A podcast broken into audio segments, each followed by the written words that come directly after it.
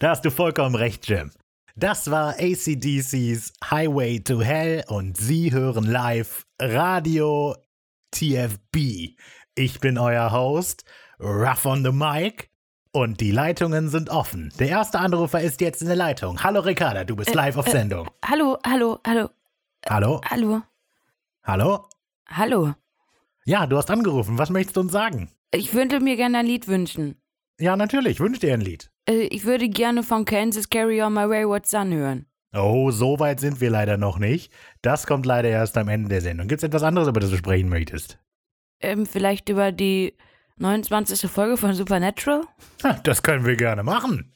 Machen wir das auch einfach. Ähm, ja, kannst du dich da noch mal kurz vorstellen? Hallo, ich bin die Ricarda. Aha, und du sprichst also über äh, Supernatural, ja? Ja. Ha, wunderbar. Na gut, dann fangen wir doch direkt mal an und äh, bevor wir anfangen, aber kurz erst ein Hinweis. Hier sind die.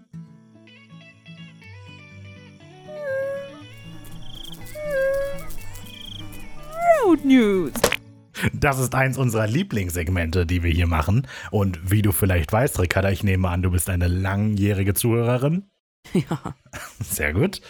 Ja, wie du vielleicht weißt, besprechen wir Sachen, die den Podcast angehen. Äh, ich meine, die Radioshow angehen. Na, Und diesmal sind die Notizen extrem verwirrend, denn du hast die geschrieben, die ich hier auf meinem Laptop habe. warum sind die verwirrend? In der Radioshow. Wir haben uns doch noch nie unterhalten. Ach so, ja. Wie kann das sein, dass ich hier deine Notizen vor mir habe? Naja, wir haben halt. Was? Weil ich schreiben kann? Na gut, okay, dann tue ich einfach mal so, als sei es nicht ungewöhnlich, dass ein Zuhörer einfach hier unser System hijackt. Naja, gut. Ich habe da mal es- was vorbereitet. Gibt es, ja, was das heißt, okay. Danke, dass ihr zugehört habt. Damit ist dieses Segment zu Ende.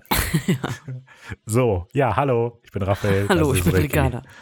Ja, diesmal sind die Notizen, wir machen, wir haben das neue System gemacht wieder, dass nur einer von uns die ausführlichen Notizen macht, andere nur Kommentare anpackt.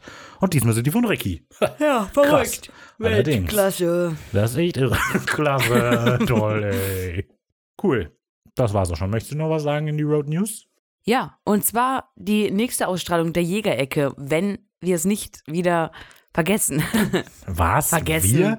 Wer von uns Wir vergisst denn noch was? Das ist fast so, als würde ich donnerstags vergessen, die Zitat der Woche Abstimmung wir waren halt hochzuladen. gerade einfach verhindert mit der äh, Weltrettung. Auch das. Ja, planmäßig würden wir sie gerne nächste Woche Samstag veröffentlichen. Das heißt, haut nochmal schön in die Tasten, klack, klack, klack, klack, klack, klack. Und äh, dann kann auch euer Feedback dabei sein.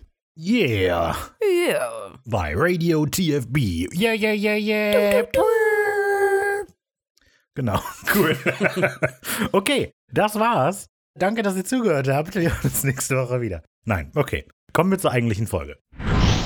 Wir besprechen Supernatural, Staffel 2, Folge 7.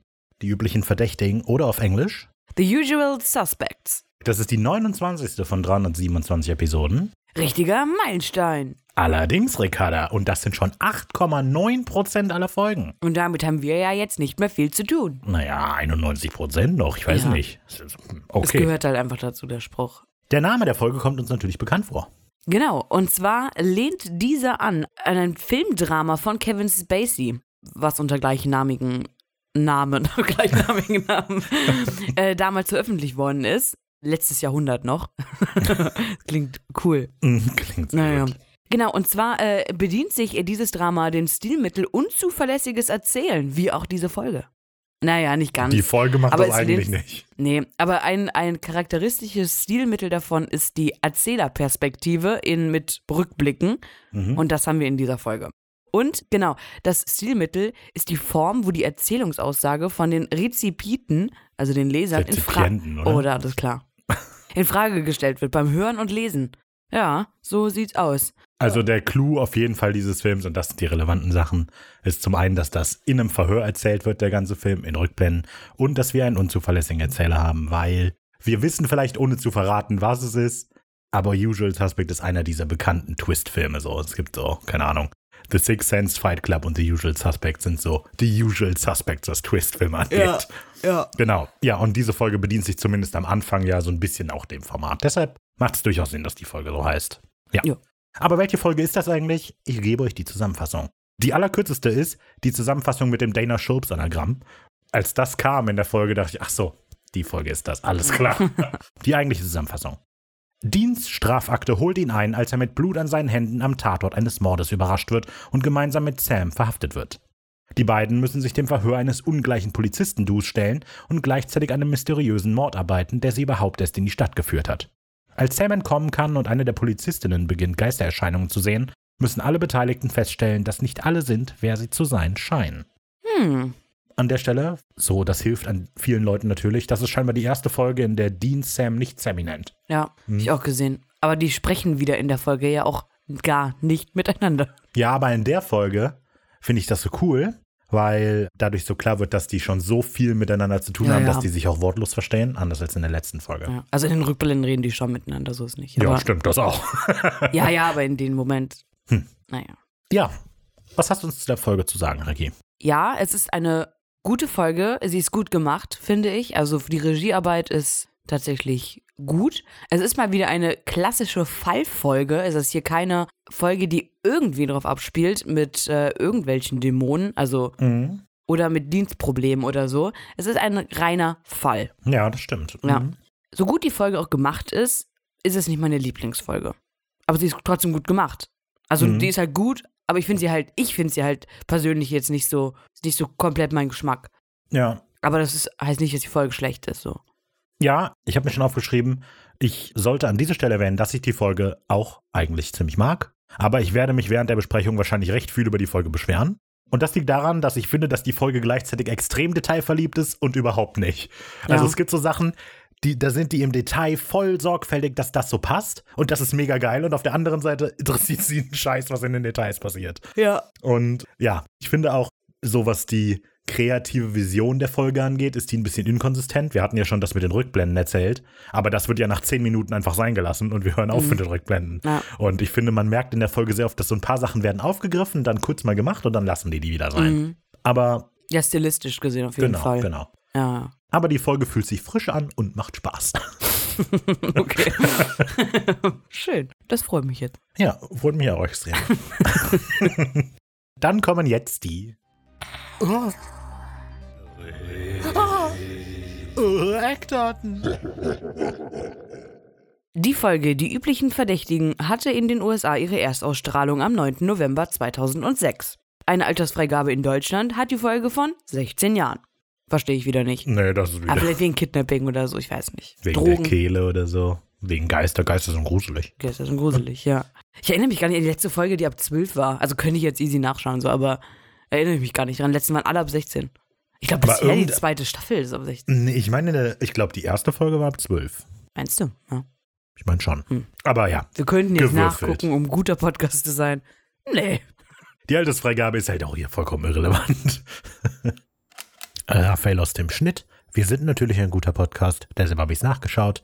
Tatsächlich war bislang nur die erste Folge der zweiten Staffel ab 12 und in der gesamten Staffel werden es auch nur insgesamt drei Folgen sein, die ab 12 sind, alle anderen sind ab 16. Zurück ins Studio. Der Schreiber, die Schreiberin der Folge ist Catherine Humphreys. Das ist ihre zweite von sieben Folgen. In Mhm. Supernatural, ihre Folge davor, die sie geschrieben hat, war Der Wundercolt. Mhm. Und die war ja nicht so toll. Nee, stimmt, die war nicht so gut. Und zwar ihre nächste Folge wird sein Unter einen schlechten Stern in dieser Staffel. Krass. Krass. Was hätte dich jetzt nicht so verwundert? Ich weiß nicht. Keine Ahnung. Okay, Krass. krass. Auch nicht. Die Information hatten wir noch nie. Und die ihre nächste Folge wird sein. Deshalb war ich Ach jetzt. so, verrückt. verrückt. Mensch. Äh, außerdem ist sie Story-Editor und Autor für die Serie Mad Men Hm, Gewesen. Ich glaube, mein Mann ist ja Ja, vorbei. ja, ne? gibt's nicht mehr. ja. Und für eine Kleinigkeit und so, aber jetzt, das ist so das Ausschlaggebendste, würde ich sagen. Sie war Story Editor für die vierte Staffel von Supernatural wohl. Ja, genau. Ja, sie begleitet uns jetzt auch noch ein bisschen. Mhm. Jo, Regie die Folge führt Mike Rowe. Oder Roll. Roll. Ja, komischer Name. Ja. Ja, komisch in Englisch auszusprechen. Roll. Ro Roll. Es ist die erste von zehn Folgen, die er in Supernatural produziert. Die nächste, die er machen wird, ist Hinter Gittern, die 19. von Staffel 2. Wieder was mit Gefängnis und so. Ja, Hm. verrückt. Die Staffel ist gut. Außerdem, vielleicht nice to know, ist der Vater von Casey Rowell und das ist die, die Abigail in Hannibal spielt. Hannibal ist so toll. Hannibal ist so toll, das ist eine so geile Serie. von Sollen wir einen Hannibal. Podcast drüber machen?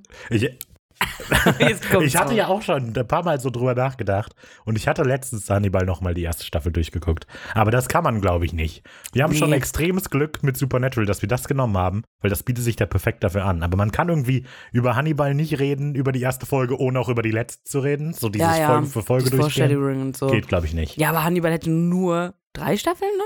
Ne, vier gehabt. Nee, drei. Und wir haben 15. Ja, und die Staffeln haben auch 13 Folgen. Ja, wir wären 20. viel besser mit Hannibal gefahren. Hey, also so haben wir lange Zeit. Nächste Woche. So sind wir lange berühmt. The Hannibal Business. Nein. Nee, the, äh, Hm. Wie würde man das nennen? Irgendwas mit Gourmet oder so. Es ist angerichtet. Ja. Oh, nothing here is vegetarian. Na. Aber das sagt Hannibal einmal. der Feinschmecker unter den Podcasts. Ein bisschen lang, könnte aber die Tagline sein, natürlich. Ach, egal, das jetzt geil. Ich find's gut. Okay, egal. Wir machen ja, Ja. keinen Hannibal-Podcast. Nee, genau, aber äh, ja, wenn ihr wollt, könnt ihr euch das gerne mal angucken. Wirklich sehr, sehr gut. Genau, Casey Rowell kommt uns auch noch mal besuchen und zwar in Staffel 7 aber erst. Hm. Folge 17. The Born Again Identity. Lustiger Name. Ja, ich weiß nicht mehr, wie sie auf Deutsch heißt, habe ich vergessen. Naja, egal. Außerdem, Mike Rowell hat ja noch, ist der Produzent von Prinzessinnen-Tausch. Hör mal, guter Film, hier kann man sich zu Weihnachten angucken. Du hast die Regisseur geschrieben. Was habe ich denn gerade gesagt? Hab ich nicht Produzent. Echt? Mhm. Hör mal, verrückt. Mega gut, kann man sich zu Weihnachten vielleicht mal angucken. Ist mit Vanessa Hudgens, ihr könnt es aber auch einfach lassen. Ebenso hat er bei äh, Smallville und Eureka mitgewirkt, aber auch wieder nur so ein, zwei Folgen immer. Mhm. Und er ist außerdem Produzent für When Calls the Heart. Das ist sein größtes Ding, ist irgendeine Serie oder so, glaube Okay, ich. habe ich noch nie von Film? gehört. Ich weiß, ja, Naja, so ein aber toll. Super. Mike. Cool, damit haben wir das ja alles hinter uns. Dann können wir jetzt mal sehen, was die beiden denn zusammen so auf die Leinwand gebracht haben. Wir kommen nämlich zur Episode. Ja, es beginnt mit dem Rückblick und Ricky hat hier notiert, dass es da sehr um die Thematik der Folge geht. Ja, ja. Echt? Das ist ja krass. Verrückt. Wir sehen halt die Folge vom Formwandler viel und die, die Betrüger-Sachen, die die beiden schon gerissen haben und so. Und da sind viele Ausschnitte aus der ersten Staffel und da ist mir aufgefallen, Mann oh Mann, war das eine schlechte Qualität. Wir sind erst in Staffel 2, aber Mann oh Mann, du. Ja, aber ist das vielleicht in der Rückblende nicht auch nochmal ein bisschen. Ja, kann sein, aber das wirkt schon sehr schlecht. Was ist das für eine doofe Damit man direkt Serie? Lust auf die zweite kriegt. Ah, okay. Guck mal, wie viel besser wir geworden sind. Ja. Kommen wir zu Sequenz 1. Wollten Sie gerade verschwinden, Sam? Nee. Ich wollte noch mit dir zwei Stunden mindestens im Podcast aufnehmen. Wir starten in Baltimore, Maryland. Toll. Baltimore, was ist Baltimore? Ja? Eine ist die Stadt in größte Maryland. Sta größte Stadt in Maryland. Es ist der Leb- und Sterbeort von Edgar Allan Poe. Oh. Außerdem ist Baltimore die Inspirationsstadt für die amerikanische Nationalhymne gewesen. Can you see Baltimore? Early light, once you brown. Okay, alles klar. Und zwar, genau, das Lied heißt äh, Star Spangled Banner und zwar ist sie seit dem 3.3.1931 die Hymne der USA. Geschrieben von Francis Scott Key. Ja, so sieht's aus. Wir starten in einem sehr dunklen Polizeipräsidium, wo gerade dabei sind zwei Wärter, einen Inhaftierten, der mit gebeugtem Kopf sich äh, entführen lässt, wegführen lässt, so. äh, genau. Ich werde entführt von dieser Polizei. Ein Polizeibeamter kommt ihnen entgegen und da ist es mit der Kamerafahrt ganz cool gemacht. Mhm. Und zwar switchen wir dann von den zwei Polizisten, folgen wir den Weg von dem, gegen, der denen entgegen, gegenüberkommt. Der wiederum geht in einen sehr ja, belebten Raum, wo viele Leute gerade arbeiten, wo wir auf eine Polizeibeamtin treffen. Die Kamerafahrt wird von ihr abgelöst. Mhm. Äh, das ist schon eigentlich ganz cool gemacht. Genau. Naja, im, Te äh, im Hintergrund klingeln ganz viele Telefone und aus dem Hintergrund hören wir die Stimme von Detective Peter Sheridan, der nun die Kamerafahrt ablöst und dort bleiben wir auch erstmal hängen. Äh, der ist gerade am Telefonieren und erhält gerade wahrscheinlich die Informationen über irgendeinen Täter. Mhm. Ähm, wir wissen noch gar nicht, worum es auf jeden Fall geht. Außer, dass der sehr viele Identitäten wohl hat. Genau. Mindestens drei Bundesstaaten, sagt er. Ja, und er kommt am Faxgerät an, wo gerade auch was angekommen ist wahrscheinlich. Aber da frage ich mich so, also das liegt da ja schon drin, als er kommt. Wie hoch ist die Wahrscheinlichkeit, wie viele Leute sind in diesem Raum, dass es wirklich für ihn ist? Ach schon, ich glaube. Vielleicht hat er, der telefoniert halt gerade mit irgendwem, obwohl. Aber warum ist Der es dann bei telefoniert dem ja mit jemandem, der nicht weiß, dass dieses Fax Ja. kommt. und warum ist dieses Fax nicht bei Ihnen im Büro? Das, das stimmt eigentlich. Es ist auch lustig, wenn er einfach irgendwas nimmt und denkt, das hat mit dem Fall zu tun. Ja. So geht so hin, ist irgendwie so ein Entführungsfall von einem Mädchen, kommt rein. Also, sie wurden also entführt, als sie neun waren. Mary Smith. Stimmt das so? Oder soll ich lieber Dean Winchester zu Ihnen sagen? Oh, Spoiler, Oh, scheiße, oh ich hab Gott. grad voll gespoilert, scheiße. Ist okay, wir spoilern in Okay. drei Minuten, was passiert. Ja, ja, okay. Auf jeden Fall ist er ziemlich schockiert davon, was er da gerade gefunden hat und legt auf. Erstmal zu Detective Peter Sheridan. Und zwar der ist gespielt von Jason Gedrick. Der hat in How to Get Away with Murder mitgespielt, in Law and Order, Criminal Minds, äh, Grimm, aber irgendwie jemals immer nur eine Episode. Mm, Der Synchronsprecher ist Ja, darüber müssen wir reden. Nach ein bisschen Gerede und Gegoogle. Es gab hier gerade einen kleinen Disput. Ähm, er ist leicht blutig geendet. Schick deinen Arzt. Ich bin doch schon hier. Nein. Du bist hier in sicheren Händen. Alles wird gut. Oh. wow. Ui. Naja, ähm, genau, auf jeden Fall, ich bin dafür, dass er gesprochen wird von Michael Da kann man Ivanek. nicht drauf Ja, wir ja haben gerade geklärt. Der Raphael hat geklärt, äh, es ist Thomas Nero Wolf. Thomas Nero Wolf. Oder auf Englisch Thomas Nero Wolf. Oh. Ja, auf jeden Fall dieser Synchronsprecher, äh, Thomas Nero Wolf, wie er auf Englisch heißen würde, spricht auch Woody Harrelson und Hugh Jackman. Daher kennt man die Stimme vielleicht. Ich habe ganz lange gedacht, dass das vielleicht dieser Typ ist, der in den späteren Saw-Filmen die Rolle von Jigsaw übernimmt, dieser andere Polizist. Aber das macht überhaupt keinen Sinn. Das, also ist das auch So habe nicht. ich auch lange nicht mehr gesehen. Vielleicht gucke ich später nach den Saw. Das wäre toll. Tja. Auf jeden Fall ist er das nicht. Aber die, der Flair dieser ganzen Folge, die Optik ist sehr Saw-mäßig, oder? Das ist alles so ausgewaschen. Ja. Egal. Gut. Gut, so, bla bla bla. Genau, wir machen einen Cut zum City Center Motel Hotel. Was habe ich denn jetzt hier gemacht? Wie, das Ach heißt so, so. City Center Motor Hotel, ja. Ja. Alles klar, das du gibt's hast, zu- wirklich. du hast zuerst Mötor-Hotel geschrieben, Ja, weil da so zwei Striche so vom zwei- Buchstaben das sieht drüber so sind. aus. Ja, ja, ich weiß, aber es ist das ein Ja, Motor-Hotel. ja habe ich auch herausgefunden. Das gibt's nämlich in äh, Vancouver, Mhm. Kanada. 2111 Main Street, wer will. Okay. Es ist nachts und ähm, wir sehen ganz viele Polizeibeamte, sehr doll verkleidet, wahrscheinlich eine SWAT-Einheit, was wir später auch sehen. Sehr doll verkleidet. Ich bin eine Biene. So ich bin ein Clown. Bär. So, ja. Die schleichen über Treppen zu einem Motelzimmer. Cut. Wir sehen Hände, die mit Handschellen an einen Tisch in einem Verhörraum gefesselt sind. Und Peter Sheridan, den wir ja schon kennen, kommt in den Raum, rückt so einen Stuhl zurecht und beginnt ein Gespräch mit dem Gegenüber. Ja, währenddessen sehen wir immer wieder Cuts zu, den, zu dieser SWAT-Einheit. Und Peter spricht jetzt darüber, dass er mal dachte, dass der Gegenüber vielleicht einfach nur so einen Kick daraus bekommt, wenn der, ähm, wenn er Kreditkartenbetrug macht, wenn er irgendwas einbricht, Autos klaut. Naja, er war ein bisschen überrascht, als er gesehen hat, dass der ihm gegenüber wohl auch Grabschändung betreibt, aber naja, so oder so macht einen das ja noch nicht zum Mörder. Das heißt, wir haben es mit Mörder zu tun? Oh, was ist das denn? ich hoffe noch nicht. Ja, wir springen wieder zur SWAT-Einheit und die Situation schärft sich gerade zusammen. Viele sammeln, eine Traube sammelt sich vor einem Zimmer und ein Rambock, Ja, ich weiß nicht, wie der professionelle Name ist, wie man das heutzutage jetzt äh, nennen muss. schwerer Metallstab heißt es. Schwerer Okay. Mhm. Okay. Ich fände es cool, hätte es vorne noch so ein Ziegengesicht und Hörner. Mhm. So Oder wenn das ein. Troll tragen würde. Oder das. Das könnte man auch. Naja, wir wissen nicht. Also, die haben ja Helme auf. Die Leute, die also, Das kann, kann alles. das kann alles sein. Naja, auf jeden Fall machen die sich gerade bereit. Und wir sehen Detective Diana Bollard, Mhm. die sich nähert. Und da meine Frage, warum ist die nicht so vermummt? Also, ich kann das natürlich jetzt nicht beantworten. Allerdings ist das ein klassisches Ding in amerikanischen Ja, Serien. aber das finde ich immer doof. dass die Einsatzleiter, wahrscheinlich weil die Einsatzleiter halt hinten im Hintergrund sind. Und nee, die kommt ja nicht jetzt gerade und sind. will die zur ja, Tür. vielleicht, weil man Leuten mehr Geld bezahlen muss, wenn man ihr Gesicht sieht und nicht, wenn sie einen Helm haben. Ja, gut, das ist möglich, ja. Ja, habe ich ein bisschen, keine Ahnung. Vor allem, sie hat so eine kleine Waffe nur dabei. Die ist halt nicht geschützt, sie hat nicht mal eine Weste an. Eine Die hatten nur so einen. Boxhandschuh. Komm her, du! En garde! Zückt ihr äh, Fechtgedöns da. Ja, ja. Diana Bollard ist gespielt von Linda Blair. Uh. Wow! Und die kennen wir natürlich alle. Klar, Also, als Horrorfans. ja, aber die könnte man ja. tatsächlich kennen. Aber damals war sie halt noch ein bisschen jünger.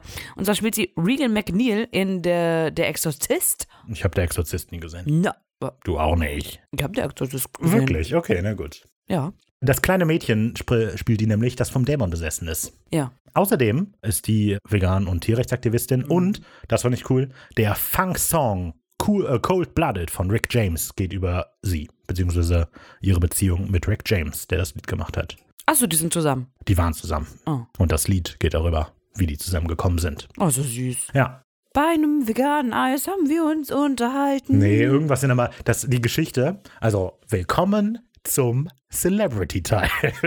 Also, es ist wohl, dass die über Ecken. Linda Blair hatte irgendeinem gemeinsamen Bekannten mal gesagt, dass die äh, den Rick James heiß findet. Und er hat Oh. ebenfalls über irgendeinen Bekannten das Gleiche zurückkommen lassen. Und so haben die sich dann kennengelernt. Und das können wir auch in einem Lied. In einem Lied wird das auch. Aber jetzt so, oh, glaubst du wirklich, dass ich heiß bin oder was? Und ich finde dich auch ziemlich heiß. Und so geht's in dem Lied rum. Das ist lustig. Ja, gute Line. You're a hot chick and I'm a hot chick. Together we are hot chicks. Genau. Is it true that you think I'm hot? Sheridan fährt fort und berichtet von dem Fax, das er gerade gelesen hat. Denn das ist jetzt mal wirklich interessant. Es geht um einen Fall in St. Louis, wo der Täter junge Frauen gefoltert hat. Oh moin, das kennen wir doch irgendwo. Aber man konnte dem Täter nie wirklich was nachweisen, weil man glaubte, dass der da gestorben ist. Die Tür des Motelzimmers wird gerade aufgebrochen und wir sehen von hinten, wie der Bewohner die Hände hebt und recht schockiert ist. Aber die SWAT-Einheit, inklusive Ballard, bewegt sich auf ihn zu. Sheridan erkennt, dass der Täter aber eigentlich noch ganz schön lebendig wirkt. Er guckt so auf die Akte, schaut den Typen vor sich an. Das scheint also der zu sein, der angeblich gestorben ist. Und Karen Giles, das ist wohl die, die gerade irgendwie umgebracht ist, scheint nicht das einzige Opfer unseres Täters gewesen zu sein, aber sie wird definitiv die letzte sein. Oh yeah. Im Hotelzimmer sehen wir das Gesicht des überraschten Bewohners. Es ist Sam Winchester. What? Und dann wechseln wir nochmal zum Verhörtisch und sehen, dass Sheridan die ganze Zeit mit Dean geredet hat. Ja. Ich finde, Sam guckt nachvollziehbarerweise extrem verwirrt, Ja. weil es extrem irritierend ist, dass wir Sam an dieser Stelle sehen, finde ich. Ja. Das ist. Ich also- dachte auch, man sieht jetzt wie bei, Wie Dean, wie Haut. Wie, wie bei Haut, Haut, genau. Da war es ja genauso, stimmt. Ich habe mir aufgeschrieben, diese, diese Eröffnungssequenz ist quasi die gleiche wie in Haut, nur in extrem viel langweiliger. Ja. weil, also auch das, also wirklich, dass man Sam dann da sieht, macht überhaupt keinen Sinn, weil man eigentlich denkt, boah, guck mal, jetzt cutten die zwischen dem im Verhör und wie er festgenommen wird und alles so gut. Und dann steht da Sam und der so, äh, war ich? Vor allem diese Plots machen gar keinen Sinn. da drüben. Hätte es Sinn gemacht, wir sehen erst Dean, so, krass, wäre cool so. Aber hä, wir sehen erst Sam und dann sehen wir Dean. Und dann ist kein mehr drin, da ist nur so ein, ah. Ja, weil man ja schon, bevor man Sam sieht, ist einem schon irgendwie klar, dass es um Dean geht. Ja, Aber anstatt dass dann der Reveal kommt, dass die im Hotelzimmer ja Dean verhaftet haben, ist es Sam. Und Ja, dann die sehen wir wollen nochmal vielleicht- Dean. also da, da die Fährte auf Sam locken, hatte ich mir gedacht. Wir wollen ja, wir müssen halt wissen, dass äh, die beiden Winchesters in Haft sind, aber es ist ein bisschen komisch. Wie die beiden sich so anstellen, beziehungsweise wie Sam sich anstellt, erfahren wir in Sequenz 2. All the good cops go, Go to, to Sam. Zu Sam, weil sie ist ja der Good Cop. Ach so, okay. Genau, denn Sam schaut gerade verträumt aus dem Fenster eines Büros irgendwie auf die Straße im Polizeipräsidium. Und Detective Ballard kommt hinein und lächelt ihn so ein bisschen komisch an. Wir müssen uns kurz einigen. Äh, ich hatte eben Ballard anders. Also nennen wir sie Ballard oder nennen wir sie Bollard? Wir können sie Diana nennen. Ich, ich switche immer meine Notizen. Ja, das ist mir aufgefallen, hat mich extrem verwirrt. auch bei Sheridan. und auch, ja, dann, aber ab und zu nennst du ihn auch Pete. Ja, Pete und Peter. Ja. Weil die nennen den Pete, aber der heißt Peter. Ja, ja, ich weiß. Das ist halt so als Spitzname, aber ja, ist mir auch Wow, was für ein Spitznamen, wenn man einen Buchstaben weglässt. Hallo, ich bin Ricard. Uh, Ricard ist ein Alkohol, Leute. Zufall. Ich glaube nicht. Nee, irgendeinen, aber ich habe ich noch nie gesehen. Aber ich kenne das Banner. Cool. Okay, also, äh, ich würde, Meinst du, ich heiße deswegen so? nein, ich würde Ballard sagen. Ballard? Ba Ballard. Naja, wir gucken Detective mal. Wir lassen Diana uns was Ballard. einfallen. Ja. Wenn irgendwas mit B und dann so groben A kommt, dann meinen wir die. Ich finde die Atmosphäre in dieser Szene extrem bescheuert, weil es spielt so dezente Pianomusik und die öffnet auch so sacht die Tür und grinst ihn so Mhm. leicht, so vorsichtig an. Und das wirkt irgendwie so wie die, wie die Szene in einem Film, in dem wir alle wissen, es gibt gute Nachrichten, aber sie wurden noch nicht erzählt. Ja. Weißt du, so von wegen so, jemand hat ein Bewerbungsgespräch gehabt und kommt langsam in den Raum und lächelt so und wir alle wissen, oh, er hat, das, er hat den Job bekommen. Aber es kommt noch nicht der du? Mo Echt? aber es kommt noch nicht der Moment, in dem sie die positive Botschaft sagt. Und so fühlt sich das alles an, wenn sie redet vor allem. Also Sam, immer wenn es Sam cuttet, ist der voll ernst, ich hab ihn nicht umgebracht. Und sie immer so, ah, das ist doch schön, du hast den Job. Ach, großer, freu dich doch. ja, so. genau. Ja, Ähm, ja, der Raum ist auch merkwürdig eingerichtet. Zum einen hängt da ein No Smoking, No Spitting voll willkürlich. Aufschrift an der Wand. Ja. Ja, No Smoking kann man verstehen. Aber dieses No Spitting ist so. Also das hat, ich finde, das hat keine Relevanz zueinander. Also es ist halt, Rauchen und Spucken. es ist halt so ein Verhörzimmer und dann wollen die halt, ja, aber ihr dürft hier nicht rumspucken. Ja, dann kannst du, also no murdering. So, Ja, okay. sowas, no Okay. lying. Ja, ja.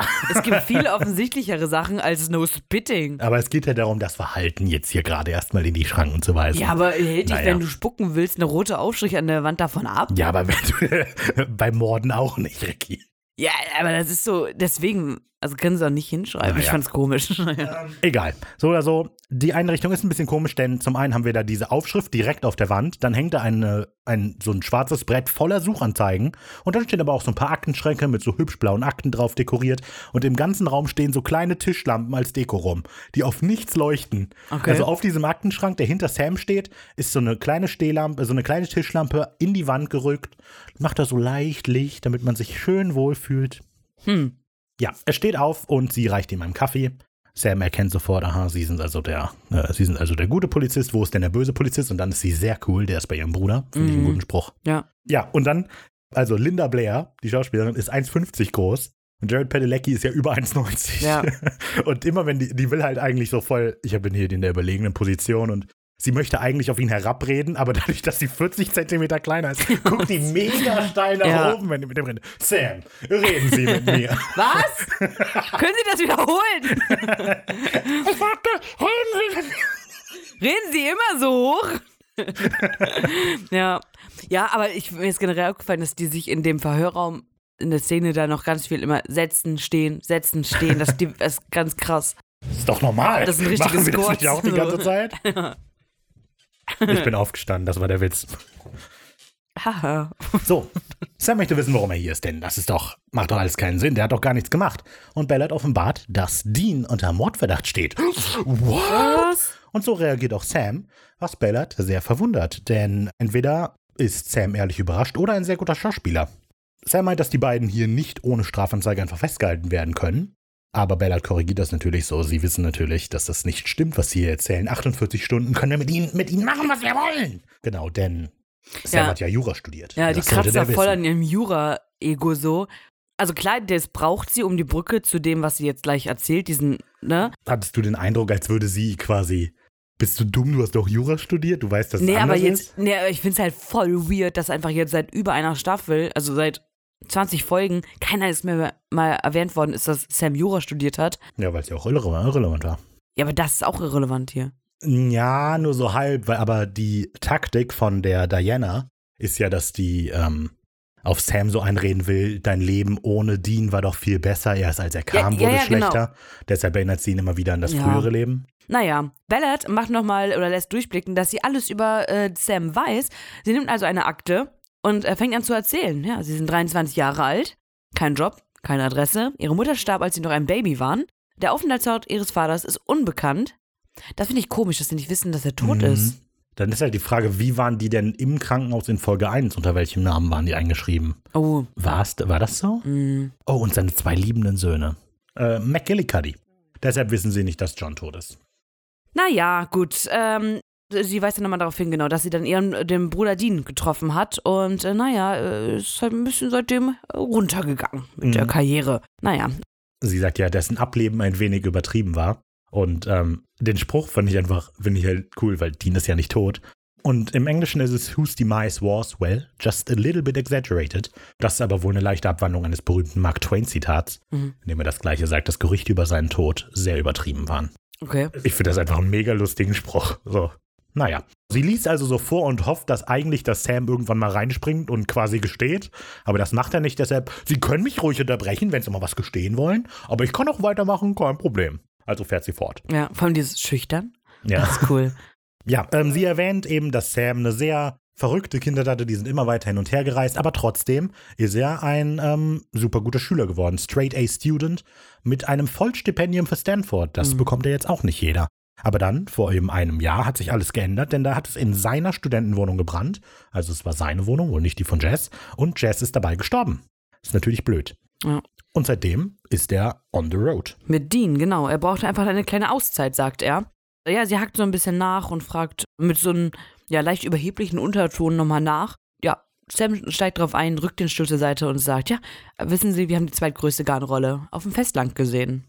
Wahnsinn. Auch was. Genau. Aber witzig irgendwie. Ja, es ist voll gut. Aber in dem Moment, ich habe mir aufgeschrieben, das wirkt wie eine Seite aus Dienstlehrbuch für leicht überhebliche Konversationsvermeidung durch Trivialitäten und coole Sprüche. Ja. Weil das ist eine mega Dean-Nummer. Also Das nimmt den Stuhl auch und setzt sich verkehrt rum drauf und sagt, ja, wir haben die zweitgrößte Rolle gesehen. Das ist etwas, was ich in der Folge mega gut finde. Du merkst so, dass die beiden halt nach einem Jahr zusammen einfach wissen, wie der andere tickt und so Mhm. jeweils aufeinander abfärben. Und ähm, das ist so ein Moment.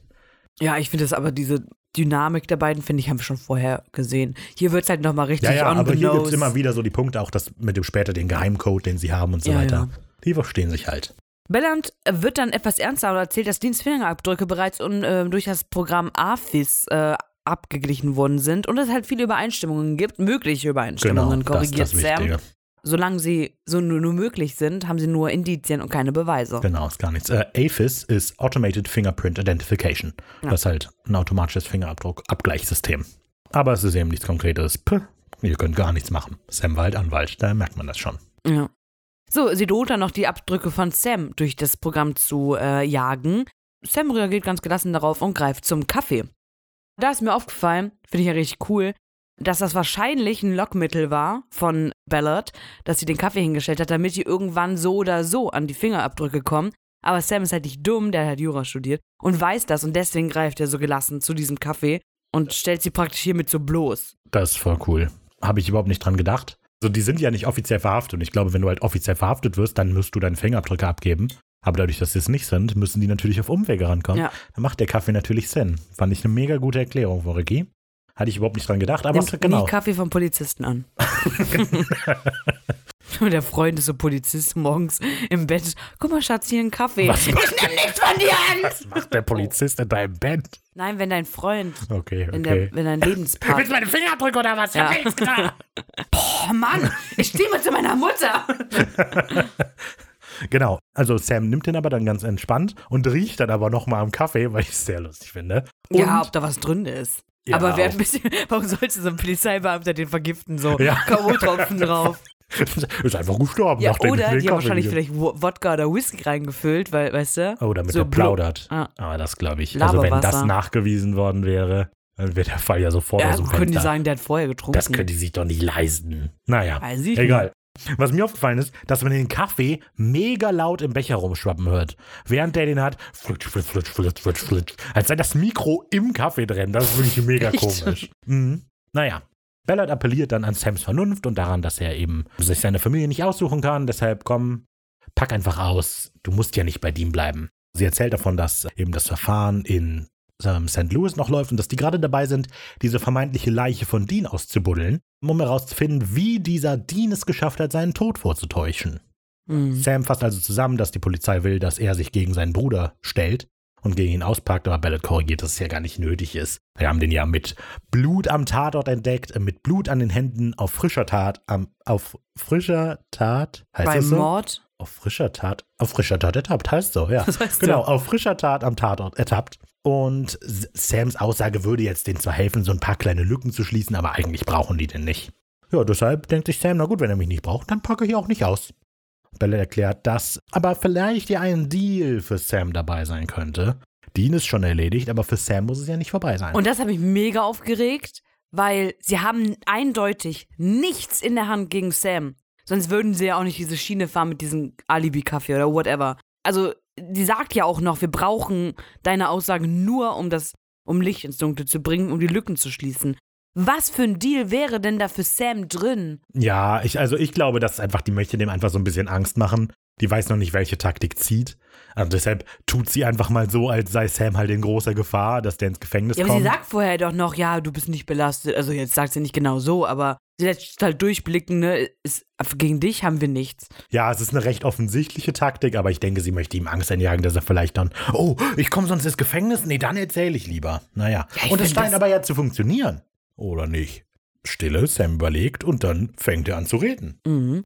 Er erzählt, dass John und Tony Giles, das ist der Mann von Karen, äh, alte Freunde waren und zusammen beim Militär gedient haben. Somit kennen natürlich auch Sam und Dean den ziemlich gut. Klar, alte Freunde. Ja, klar. Okay. Sorry, dass ich das jetzt so aus dem Konzept gebracht habe. Wir sehen dann einen Zeitungsartikel, wo brutal über den Mord an Giles berichtet wird und Da eben wird brutal über den Mord berichtet. äh, wo über den brutalen Mord an Giles so rum. Ja. Alter, das war ja brutal, der Artikel. oh Gott. genau, und zwar wurde ihm die Kehle aufgeschnitten. Er lag in einer großen Blutlache. Allerdings war der Rest des Raumes sauber. Naja, als Sam und Dean das erfahren haben, sind sie natürlich direkt losgefahren. Ja. Blende. Genau. Wir sehen eben diesen Zeitungsartikel kurz.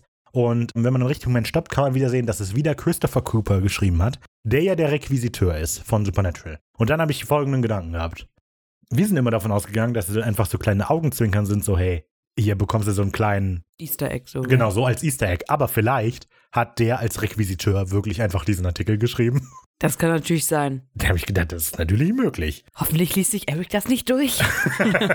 Ja, und das ist wieder das bekannte Muster, dass es drei gute Absätze gibt, die tatsächlich Sinn machen, aber die werden immer wieder wiederholt. In dem Artikel wird halt, wie gesagt, über Anthony Giles berichtet. Wir sehen, dass der ein Anwalt war. Und wir sehen ganz, ganz viele Meinungen von Freunden, die berichten, wie toll er war und nett. Mhm. Ja, wohin diese Blende dann übergeht oder wer diesen Zeitungsartikel liest, erfahren wir in Sequenz 3. Das Leben und Sterben der Giles. Mit zwei Kaffee in der Hand kommt Sam gerade zu Dean die Straße entlang und setzt sich an einem Tisch. Da frage ich mich, woher holt er die Kaffees? Die sitzen schon in einem Café und der wohl woanders Ich Kaffees. glaube, der hat die von drinnen geholt, Aber warum hat er dann To-Go-Becher? weil die die To-Go bestellt haben. Naja, Dean ist gerade dabei, ähm, ja, ein bisschen zu recherchieren und zwar über den Fall von Anthony Giles. Sam sieht das und fragt so ein bisschen nach und Dean erzählt ihnen halt, dass er halt Anwalt war und äh, überreicht den Artikel Sam. Ein sehr wichtiges Detail an der Stelle. Als Zuschauer erfahren wir damit schon, dass ähm, Sam der Polizistin etwas anderes erzählt, was wirklich passiert ist. Denn Sam meint hier so von wegen, als Dean den Namen sagt, dass Sam den Namen noch nie gehört hat. Und ihr erzählt er eben, dass ne, die gute Freunde waren und die sich schon seit Ewigkeiten kennen.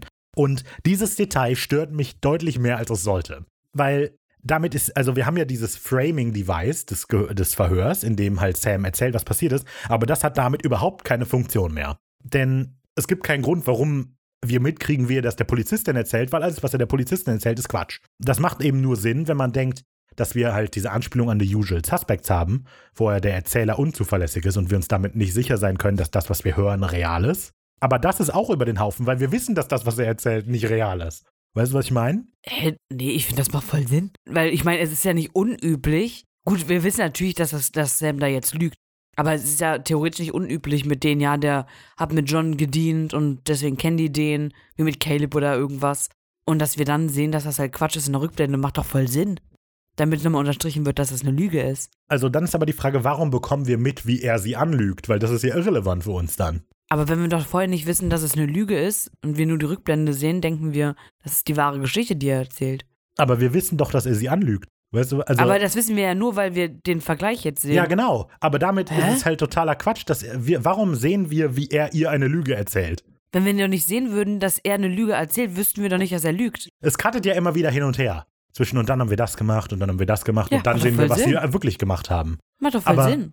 Und macht doch voll Spaß. Also entweder wird das eingesetzt, um halt uns in die Irre zu führen, oder es wird eingesetzt als Comedy-mäßig. So, das ist halt.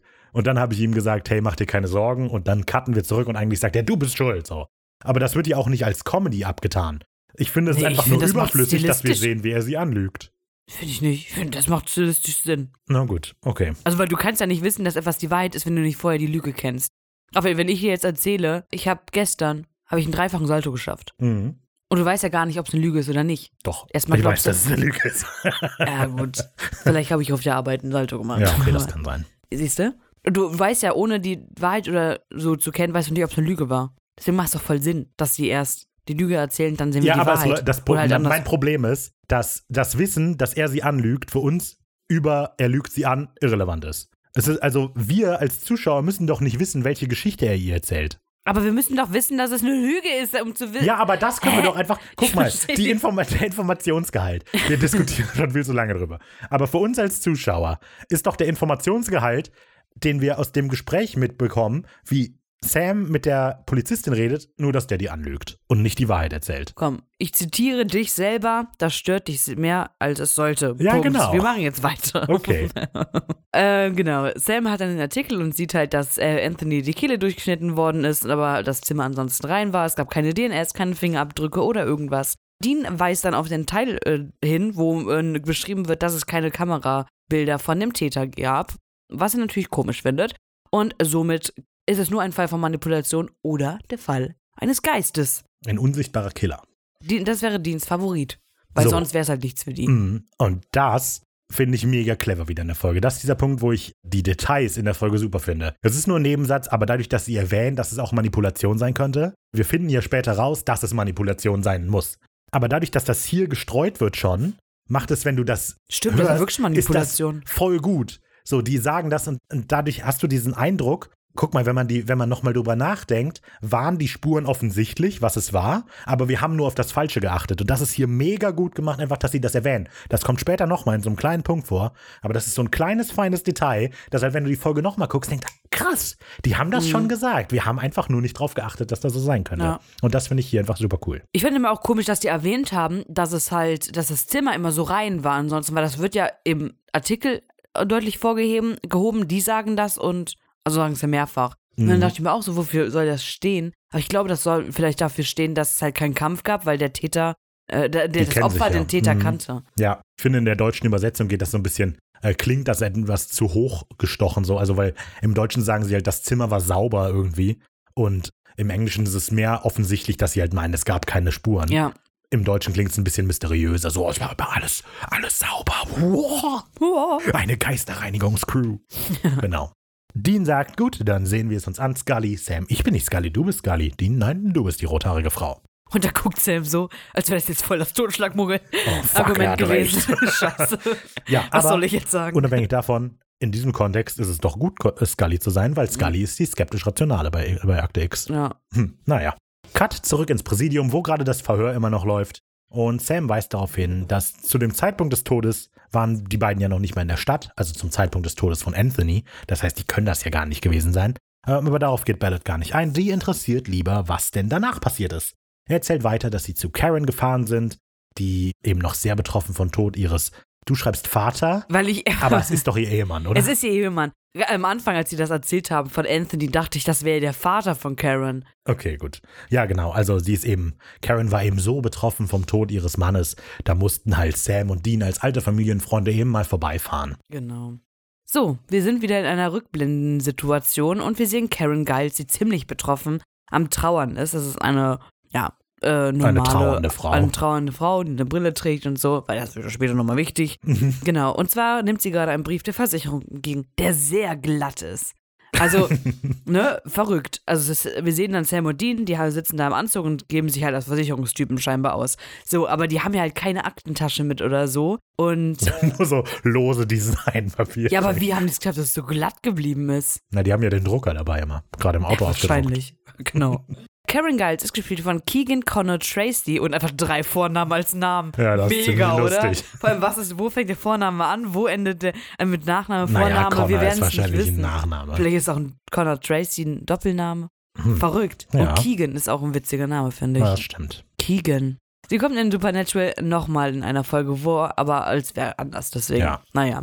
Äh, außerdem spielt sie in Twilight Zone mit, in Descendants und in Once Upon a Time. Außerdem auch noch in The Magicians und, weil's, weil du es gerne magst, in Battlestar Galactica. Nee, hör mal. Ja, da spielt sie die John. John? Keine Ahnung. Warum und, bin ich nicht auf die. Ja, ich weiß auch nicht. Und sie ist in Final Destination 2 die Cat. Das ist die, die durch den, äh, hier. Puh, Wie heißt das im Auto? Airbag. Airbag. Sehr gut, durch den Airbag in das, in die Röhre gehauen wird. Ja. Falls du dich dran erinnerst. Egal. Ja, klar. Natürlich. Das ist, also wirklich, das, wenn man einmal Fan Destination geguckt hat, kann man nie wieder hinter LKWs fahren. ja, das stimmt. Aber das ist damit ja nicht. Das ist einer der eher weniger erinnerungswürdigen Tode in Final Destination 2, finde ich, von ihr. Doch. Aber kurz davor kommt das mit dem Zaun. Weißt du? Ja. Egal. Ähm, außerdem, das fand ich cool. Ich finde es ja immer Muss ich nett, auch mal wieder so, gucken. Ey, Vielleicht melde ich mich heute krank. ich habe einiges zu tun. So, Final Destination. ja, ich fand Final Destination ja auch immer toll, aber wenn man so drüber nachdenkt, eigentlich ist man schon ziemlich gestört, wenn man Final Destination toll findet. Nee. Nein, das ist doch einfach nur, wie Leute brutal sterben. Ja. Äh, ich finde es immer ganz nett, wenn man so ein paar Hintergrundinfos über Schauspieler rausfinden kann. Und die hat einen Abschluss in Social Psychology. Und das ist quasi die Forschung, wie sich tatsächliche angenommene oder implizierte Gegenwart anderer auf das eigene physische und mentale Verhalten auswirkt. Das kann man studieren. Ja, kann man schon. Vielleicht Also Fortbildung. das klingt so ein bisschen wie ein Master oder so. Wahrscheinlich hat die irgendwie einen, den Bachelor in Psychologie einfach nur gemacht und dann darauf sie im sieht auch Master so aus. spezialisiert. Also das, Okay. das Fach Psychologie hätte ich jetzt auch am meisten zugetraut. Auf jeden Fall habe ich mich sehr daran erinnert gefühlt, weil darum geht es ja Cool. in dem Theaterstück Geschlossene Gesellschaft von der letzten Ja, Folge. stimmt. Egal. Karen fällt es offensichtlich immer noch ziemlich schwer darüber zu sprechen, dass halt ihr Mann tot ist und wie er gestorben ist. Aber Sam hat eben, hey, tut mir jetzt sehr leid, aber wir müssen jetzt leider das mit der Versicherung ja machen. Wir als Versicherung sind eben sehr gründlich, wenn es darum geht, ob man die Sachen auszählt oder nicht. Also fragt er, ob sie sich an Details erinnert aus der Nacht, in der ihr Mann gestorben Geht es ist. hier um eine Lebensversicherung? Scheinbar, oder? Oder? Okay. Ich war, war mir nicht sicher, deswegen wollte ich fragen. Wir Okay. müssen prüfen, ob der Mann wirklich tot ist. Ja. Sie erzählt dann, dass Tony noch auf der Arbeit war. Er kam verspätet zum geplanten Dinner nach Hause, weil er PC-Probleme hatte. Aber mehr erinnert sie sich jetzt nicht und sie weiß auch nicht, wer ihn hätte so etwas antun sollen Mhm. oder können. Also keine Feinde oder ähnliches. Da setzt wieder sehr dramatische Musik ein, während sie das erzählt. Aber ich finde es wieder extrem unpassend für den Verlauf des Gespräches, weil das Gespräch läuft so ein bisschen, wie wir das in Phantomreisende hatten. Mit dem ist Ihnen sonst irgendwas Merkwürdiges Ja. aufgefallen? Er hatte Sodbrennen. So ähnlich läuft das Gespräch ja auch. Ja. Ist Ihnen sonst was Merkwürdiges aufgefallen? Nö. Aber die Musik ist so. Ja, es könnte eben als Witz gemeint sein, aber irgendwie kommt das nicht so rüber. Ja, Dean forscht dann noch mal ein bisschen nach, ob Tony denn irgendwas Außergewöhnliches geäußert hat, kurz bevor er gestorben ist. Aber Kevin versteht die Frage jetzt nicht so genau. Das ist witzig. Naja, aber er geht dann tiefer rein und ähm, ja, benennt so ein paar Beispiele wie Visionen oder irgendwas anderes.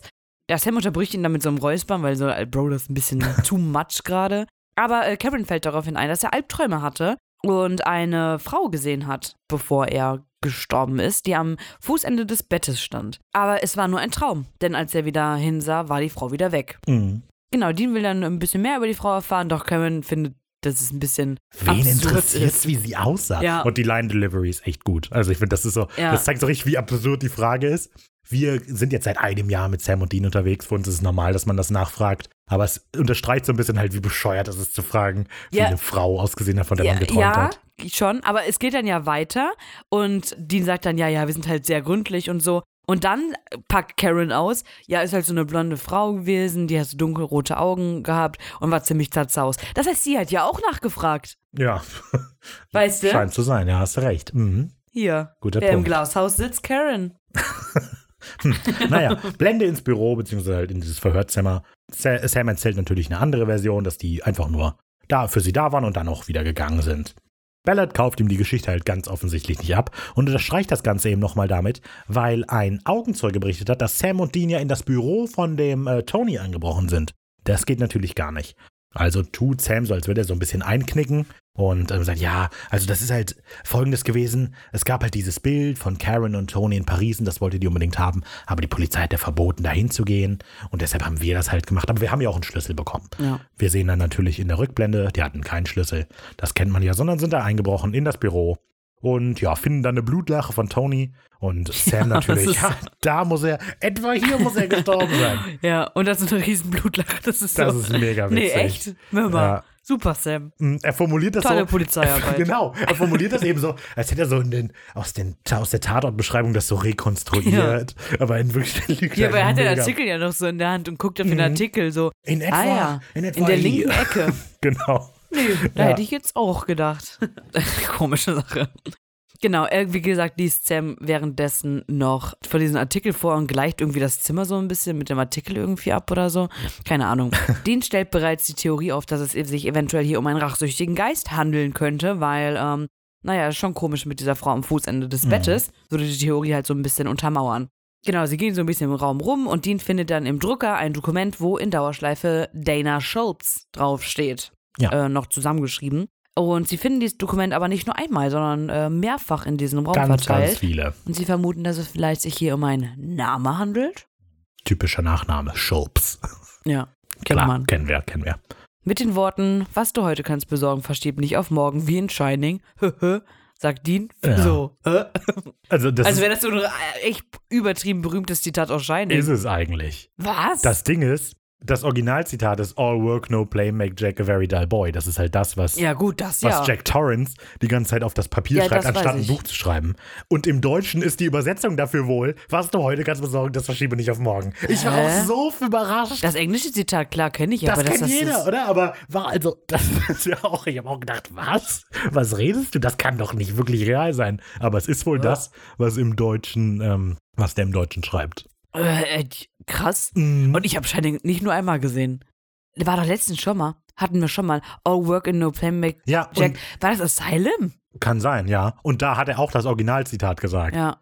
Aber ja, es ist wohl im, ich weiß nicht, ob es jetzt im Buch so übersetzt ist oder im Film, da bin ich mir jetzt nicht ganz sicher. Ähm, halt das mit dem, was du heute kannst besorgen, das verschiebe ich nicht auf morgen. Finde ich auch total irritierend. Aber was ich wieder super cool finde, über all die Zeit wissen wir super eindeutig, dass Shining Deans Lieblingsfilm ist. Ja. Aber ohne, dass er das jemals einmal explizit sagt. Der wird nicht gefragt, hey, was ist dein Lieblingsfilm? Und er sagt ja wer Shining. soll ihn das fragen? Ja, nee, aber keine Ahnung. Er sagt aber ja auch nie, wie in meinem Lieblingsfilm Shining oder was weiß Beim ich. Verhör, als die Kamera angeht. Hallo. Ist ja egal. ne? Ich find's cool, dass wir halt wissen, Deans Lieblingsfilm ist Shining, ohne dass das jemals explizit gesagt wird. Sam räumt gerade den Glastisch frei und entdeckt dabei so eine Schmiererei Koksspuren. auf dem, äh, auf dem Glastisch. Haucht er so einmal drüber und es ist wieder Dana Schulps. Ja, Sam räumt an diesem Punkt den Glastisch nicht einfach nur frei, er dreht die Tastatur um, was ich mega irritierend finde. Genau, und wenn er so guckt, wie die Schrift dann so wieder verblasst, sein Gesicht ist so, wow, wie geht das? Verrückt. Das finde ich sehr lustig. Genau. Wahrscheinlich war das gar nicht seine Absicht, da irgendwie die Schmiererei zu entziffern. Der wollte gucken, ob er Mundgeruch hat oder so. Und er hocht so, Ich glaube, hier ist irgendwas. Wie kann das sein, dass deine feste Oberfläche ist, aber man durchgucken kann? verrückt. Ja. das ist halt mit den Koks, ne? Ja. Sam und Dean vermuten, dass äh, Giles wohl diese Frau Dana Schultz kannte. Und zum Glück hat Dean bereits ein paar Akten gefunden, worin er stöbern kann. Da ist der Schnitt total absurd. Das ist das, wo ich wieder denke, niemand in der Folge hat aufgepasst, was überhaupt passiert. Denn Sam haucht so auf den Tisch und Dean sieht das ja auch so, oh krass. Und Sam guckt hoch zu dem, irgendwie, der muss die Frau gekannt haben. Dean nickt, wirft Akten auf den Tisch. Wir sehen, dass er im Nachbarraum steht. ja, das stimmt. Das ist so blöd. Ja. Wirft die auf den Tisch, steht im Nachbarraum. Ja, genau. Er kann sich scheinbar teleportieren. Mhm. Finde ich gut.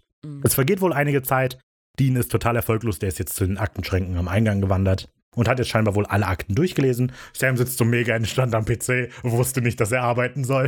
Die ganze Zeit wie Minesweeper oder so gespielt. Ja. Mal geguckt, was so, was weiß ich, auf Reddit los ist oder so. Ja, ja. Und Dean so, ja, nee. Also, Ja, hier gibt's keine. Und Sam auch, oh nee, also in Baltimore gibt's keine Dana Shops, blöd. Ähm, Oh. Ich bleib grad noch mal hier und check dann noch mal seine persönlichen Akten. Ja, Close Tap. weil er seine Arbeit nicht gemacht hat. Genau, Sam möchte eben jetzt noch mal da bleiben und er ist gerade dabei, sein Passwort zu knacken. Weil ich mich Wie witzig, wenn man das Passwort Dana Shopes wäre. Ja, das ist wahrscheinlich. Wahrscheinlich ist das einfach nur die Idee. Ja, ich frage mich halt, wie Sam das Passwort überhaupt knacken will. Was macht er da? Ach, es gibt doch Hacker, Tippt machen das doch. random. B- b- Nee, Wahrscheinlich. aber- Augen zu und Also, aber ich meine, so, Enter. es gibt quasi zwei Arten, nein, drei Arten, Passwort zu knacken. Das eine ist, man nimmt die, man prüft die ganz normalen Standarddinger durch. Passwort, Passwort 1, 2, Standarddinge? 3. Also dieses random Quatsch halt so, was vielleicht jemand macht, der nicht über ob das mein nachdenkt. Passwort ist. Und, ich sollte äh, mein Passwort Dann ändern. gibt es, dass man halt irgendwie so gerade versucht, irgendwelche persönlichen Informationen zu benutzen, die Ja, man gerade irgendwie so sieht. Haustier. Oder das dritte ist halt so die Brute Force-Attacke. Du lässt einfach so ein PC-Programm drauf los, Ja, ja, ich denke mal, dass das du halt macht macht. er, oder? Aber glaubst du, Sam programmiert gerade so ein Programm, das die alle durchcheckt? Egal. Der, der weiß ja nichts über Anthony. Ja, eben. Deswegen kann er ja nicht. Ich, tippt er da einfach nur so rum. Mal sehen. Enter. Ja. Keins davon war's. Naja, egal. Dean hat aber nichts zu tun, muss etwas Zeit überbrücken und setzt sich Sam gegenüber. So dumm, die, diese Szene. Das ist So so, eine dumme Szene. Ich weiß auch nicht, was das soll. Also wirklich, das ist, also, also hält Sam und Dean es nicht miteinander aus? Weil, äh, ja, jetzt müssen wir Zeit überbrücken. Mensch, jetzt äh, blöd. Ja, also, Genau, also was Krass. passiert, was passiert ist eben, dass sich Dean gegenüber hinsetzt und nach zwei Sekunden anfängt, blöde Geräusche zu machen. Das ich verstehe so das nicht. Nee, das soll lustig sein, glaube ich, aber das wirkt einfach nur mega affig. Was soll ja, das? Vor allem spricht das halt auch nicht für den Charakter Dean irgendwie in dem Moment. Mhm. Also ist der jetzt ungeduldig oder hält das halt wirklich mit Sam nicht aus? Also das ist eine ganz, ganz komische Szene. Ja, das ist wirklich komisch. Aber es ist letztlich der Grund, warum halt Dean weggeht und Sam da bleibt. Genau. Aber ja, naja. er sagt dann nochmal, er will auf jeden Fall nochmal nach, äh, mit Karen sprechen und geht dann weg. Mit den Worten nicht locker lassen, Sparky. Verabschiedet sich Dean.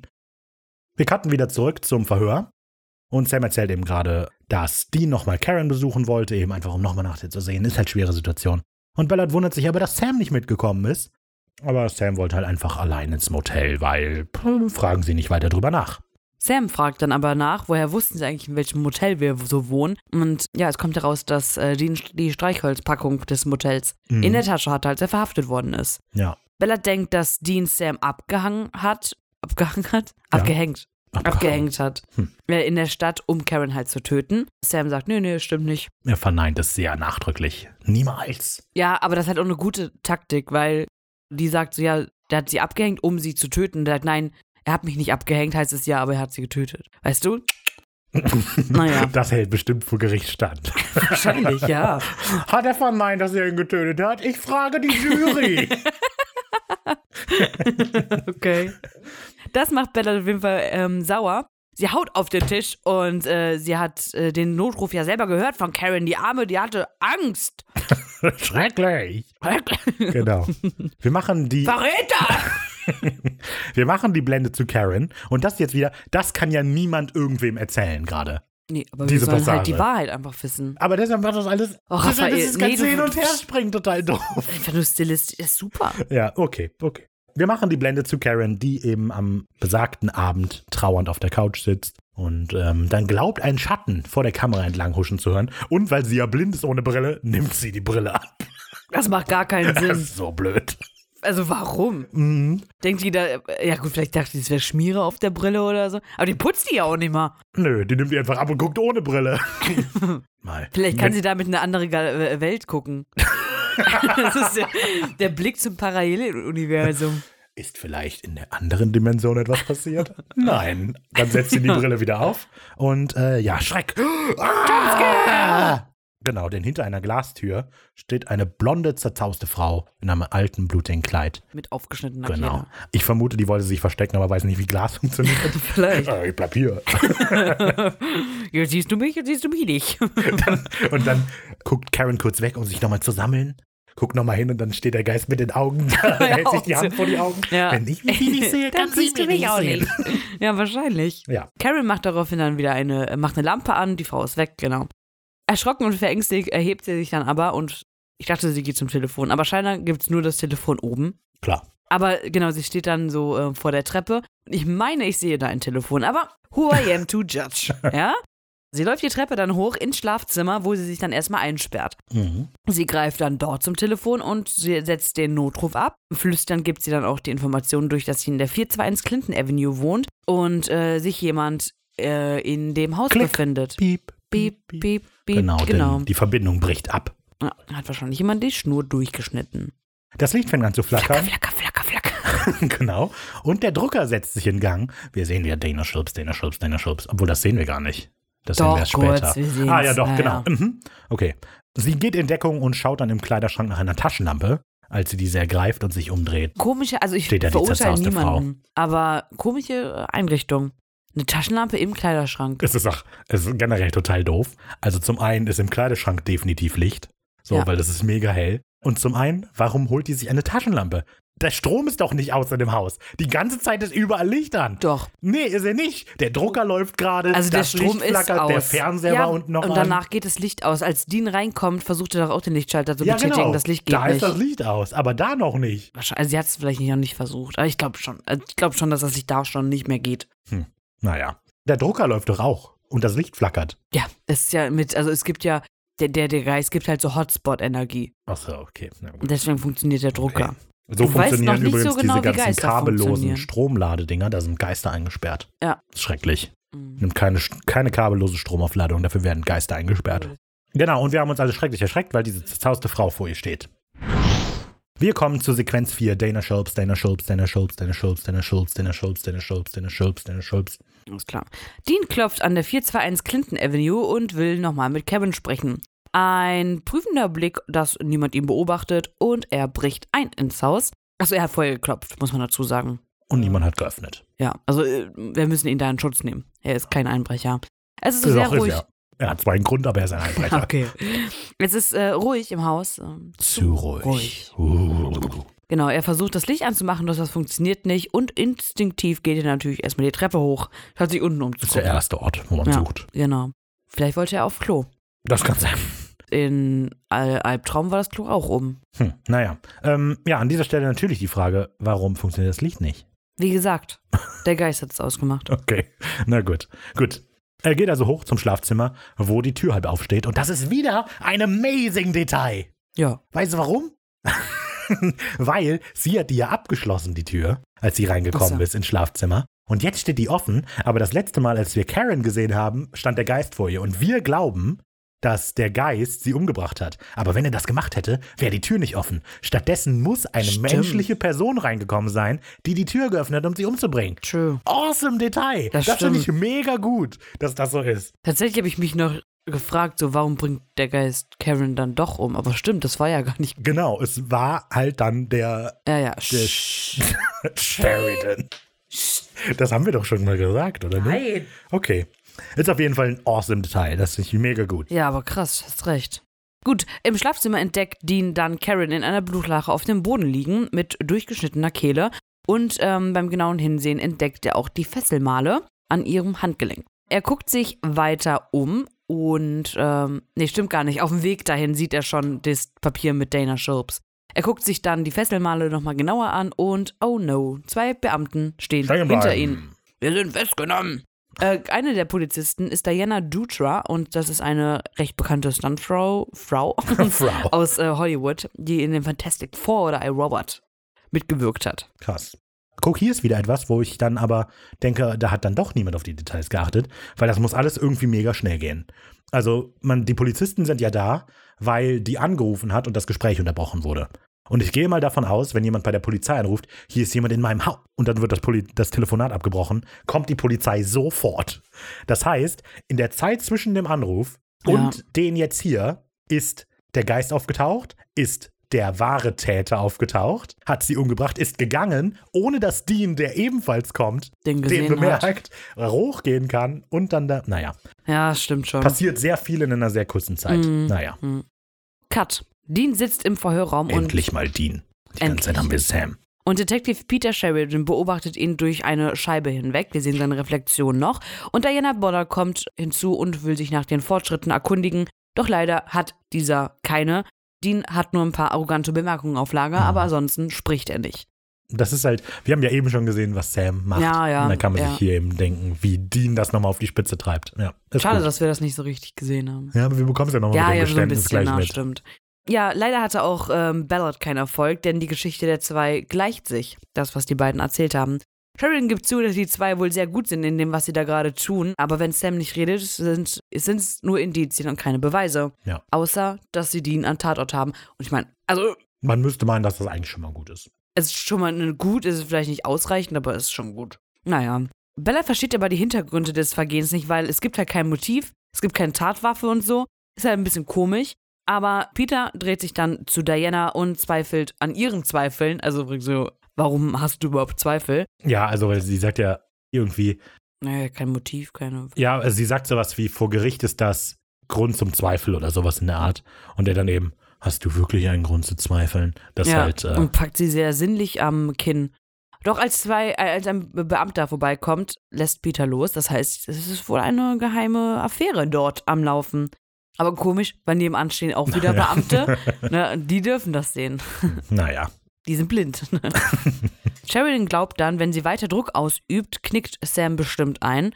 Sie erkennt, dass Dean allein schon der Täter ist, weil ich meine, in St. Louis ist er ja auch. Es ist ja klar, was der in St. Louis passiert. gemacht hat. Dann Ja. ist er hier bestimmt auch der Täter. Ja. Diana versteht, dass Peter so hartnäckig da äh, drauf äh, besteht, dass die überführt werden, weil Tony war wohl ein guter Freund von ihm. Hm, ach so, deshalb.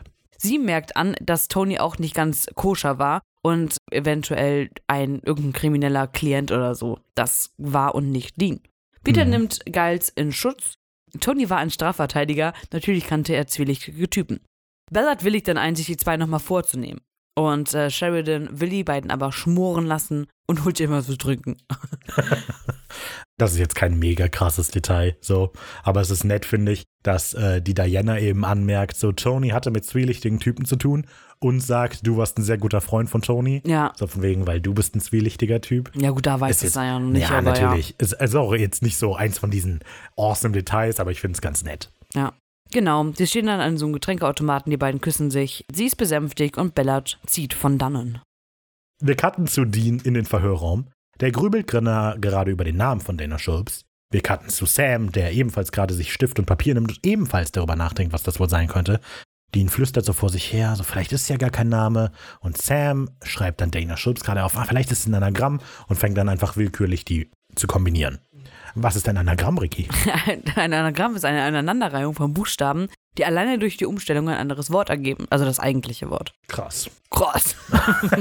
Der Jeff Kraus weiß das auch nicht und der kommt ja jetzt. Genau. Bei Dean klopft es nämlich an der Tür und Jeff Kraus kommt rein. Er stellt sich als der Pflichtverteidiger von Dean vor. Und Dean fordert direkt mal von ihm auch Stift und Papier. Der möchte nämlich das gleiche machen, was Sam eben auch angefangen hat. Wo wir eben sehen, die beiden ticken halt schon sehr ähnlich. Das Ja. ist halt wieder cool. Ja. Und während Jeff so gerade halt vom Für und Wider des Prozesses redet, fängt Dean halt einfach an, da wild drauf rumzukritzeln. So, Dean hat dann also einige Varianten aufgeschrieben, was es sein könnte, und bittet Jeff, der halt in den Fall vertieft ist, mal einen Blick darauf zu werfen, einfach zu schauen, ob ihm vielleicht irgendwas be bekannt vorkommt, Namen oder Orte, sowas. Und Jeff fühlt sich nicht ganz ernst genommen, schaut aber trotzdem nach und erkennt dann in einem längeren Wort Sub, Ja. äh, also das Wort ist irgendwie Subash Land. Das ist das, was Dean aufgeschrieben hat. Und ähm, Jeff so, also ich weiß zwar nicht, was hier SUP ist, aber Ashland, das ist eine Straße, die ist hier direkt in der Nähe. Gut, dass Jeff da so mitdenkt und nicht einfach nur überprüft, ob das Wort Land etwas bedeutet für ihn. Mm, Jeff erwidert dann daraufhin, ist Ihnen irgendwie klar, wie schwerwiegend diese Anklage überhaupt ist? Dean sagt, ja, ich bin in den Tisch gefällt, ich hab's schon verstanden, alles klar. Jeff will dann über Deans Alibi und Motive sprechen und Dean soll eben erzählen, hey, wo warst du denn, wo, als Anthony gestorben ist? Aber Dean unterbricht und sagt, hey, geben Sie doch Sam hier diese Nachricht. Das ist alles, was Sie für mich tun können quasi. Also, weil Jeff kommt an so, hier, das könnte die Todesstrafe für Sie bedeuten. Aber Dean so, wenn Sie mir helfen wollen, dann geben Sie bitte Sam hier meine Unterlagen. Er nennt ihn in diesem Prozess noch Madlock. Das ist nochmal interessant, weil Sam ihn gleich auch so nennt. Es ist wohl so, dass es in Baltimore die Todesstrafe zu diesem Zeitpunkt nicht mehr gab. oh. Allerdings wird in der Folge ja ein paar Mal darüber geredet, dass der eben mit St. Louis in Kontakt steht. Und in St. Louis gab es wohl die Todesstrafe noch. Ja, das gut, heißt, vielleicht wenn der dahin überführt worden wäre und da Ja. verurteilt worden wäre, dann könnte er tatsächlich die Todesstrafe bekommen. Ja. Naja. Ob er das wird, erfahren wir vielleicht in Sequenz 5, Hills and McQueen. Diana sitzt, also das ist Bollard. Jetzt kommt die Verwirrung schon auf, ich höre das. Ja, die ganze Zeit, aber Ballard, Diana, Detective, wer ist jetzt wer? Keine Ahnung, Ricarda, Rafa, ich weiß nicht. viele So. Leute sagen ja, dass sie unsere Stimmen nicht auseinanderhalten können. Also, ich bin Ricarda. Nein! Und ich bin Raphael. Genau, so, damit ihr das jetzt noch einmal genau habt. Diana sitzt an einem Schreibtisch, also am PC, und ist gerade dabei, ähm, den Fall zu dokumentieren oder nochmal die Akte von Anthony Giles auf jeden Fall zu überarbeiten, als sich auf einmal die Worte Dana Schulps automatisch eintippen. Immer und immer wieder. sie Dana versucht Schulps, es aufzuhalten, das klappt nicht. Also sie tippt so ein bisschen rum. Und auf einmal refresht sich die Seite wieder und die Wörter sind auf einmal einfach weg. Krass. Sie ist verwundert und schaut sich irgendwie so ein bisschen um, so hat das jemand gesehen. Ja, äh, das ist, es ist der Bericht über den Mordfall von Anthony Giles. Und zum einen ist wohl angeblich Tonys Pri Privat- und seine Businessanschrift die gleiche, was ja irgendwie Quatsch ist, der hat ja ein externes Büro. Aber in der ersten Spalte ist, ich weiß nicht, was genau die Funktion davon ist, aber da sind so mehrere Sachen, die man ankreuzen kann. Und in dieser Spalte sind Alcohol und Dom Violence angekreuzt, was wahrscheinlich für Domestic Violence steht. Heißt es also vielleicht bei den Giles gab es häusliche Gewalt? Das kann natürlich auch einfach sein, dass irgendeiner in der Requisite irgendwas random angekreuzt hat. Aber ich finde es schon irgendwie interessant, dass Alkohol und Domestic Violence angekreuzt ist in Ja, vielleicht, weil er zu Hause gestorben ist, also im Ja. Büro. Ja, das kann sein. Deswegen vielleicht ein Alkohol, vielleicht, ich denke mal, der hat sich bestimmt einen Whisky genehmigt. Ist, nur, ist auch nur so ein kleines Detail. Wahrscheinlich hat einfach random jemand was angekreuzt, aber egal. Cut zu Sam, der die Notiz von Dean gerade in den Hand, in den, in der Hand hält. Und er sieht halt, dass es sich hier um eine Straße handelt. Dean hat das aufgeschrieben. Jeff hofft, dass die Information hilfreich ist, aber jetzt gerne mal über den Fall reden würde. Auf die Frage genau sagt er, ja, sehr gern Matlock. Und Matlock ist ähm, wegen der TV-Serie Matlock von 1986. Genau. Madlock ist da ein Strafverteidiger. Ein Strafverteidiger, eben. Und das ja. ist das. Jeff bemerkt eben an dem Punkt, wie, beiden, wie ähnlich sich die beiden noch sind, weil eben auch Dean ihn so genannt hat. Und ja, das hatte ich ja schon ein paar Mal gesagt. Man fällt, in der Folge fällt eben mega krass auf, dass die halt, ne, ein Jahr zusammen, das geht eben nicht ohne Spuren an einem vorbei. Ja.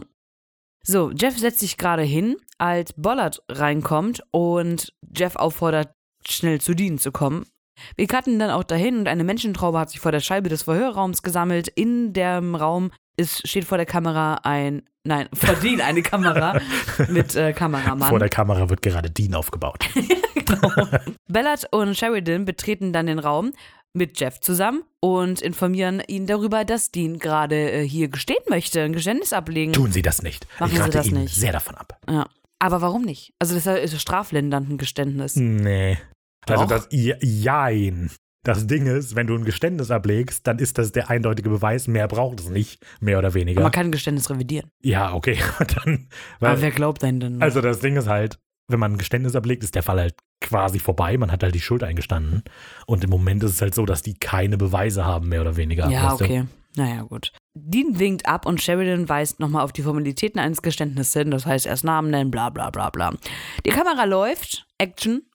Mein Name ist Dean Winchester. Ich bin Wie Wassermann. heißt der? Dean Winchester. Winchester.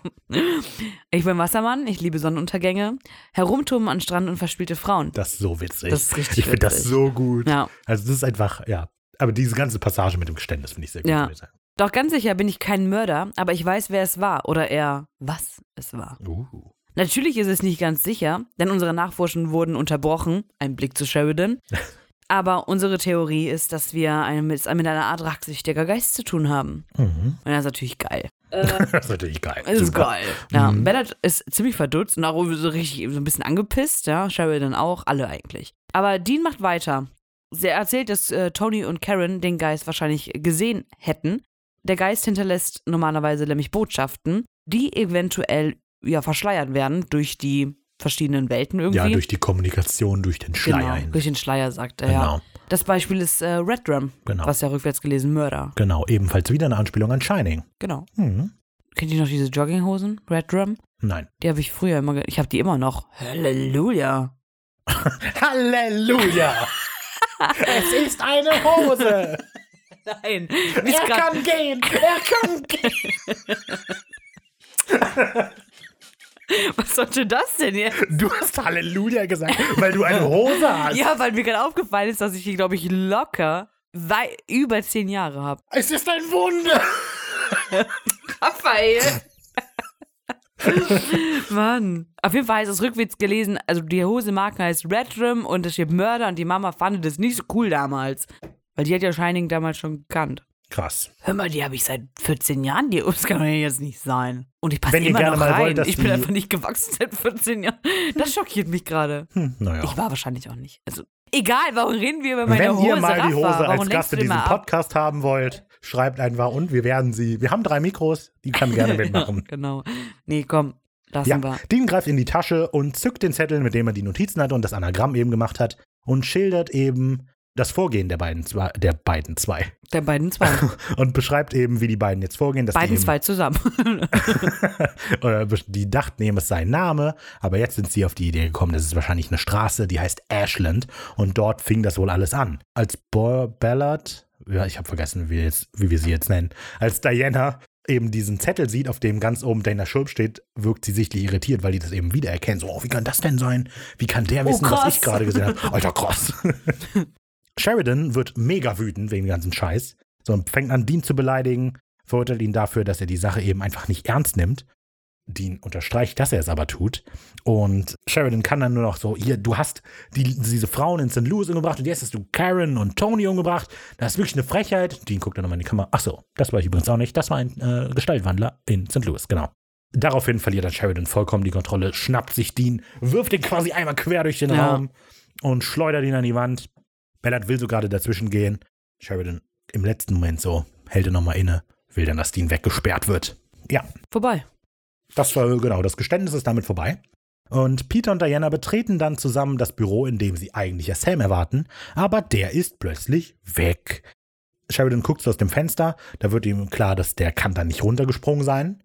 Ja, oder? Also das soll damit doch. Also das ist so ein bisschen komisch, also weil das Fenster steht offen oder zumindest die Jalousien sind Ja. hochgezogen und Sheridan merkt an, dass die Feuerleiter ja ganz weit weg ist.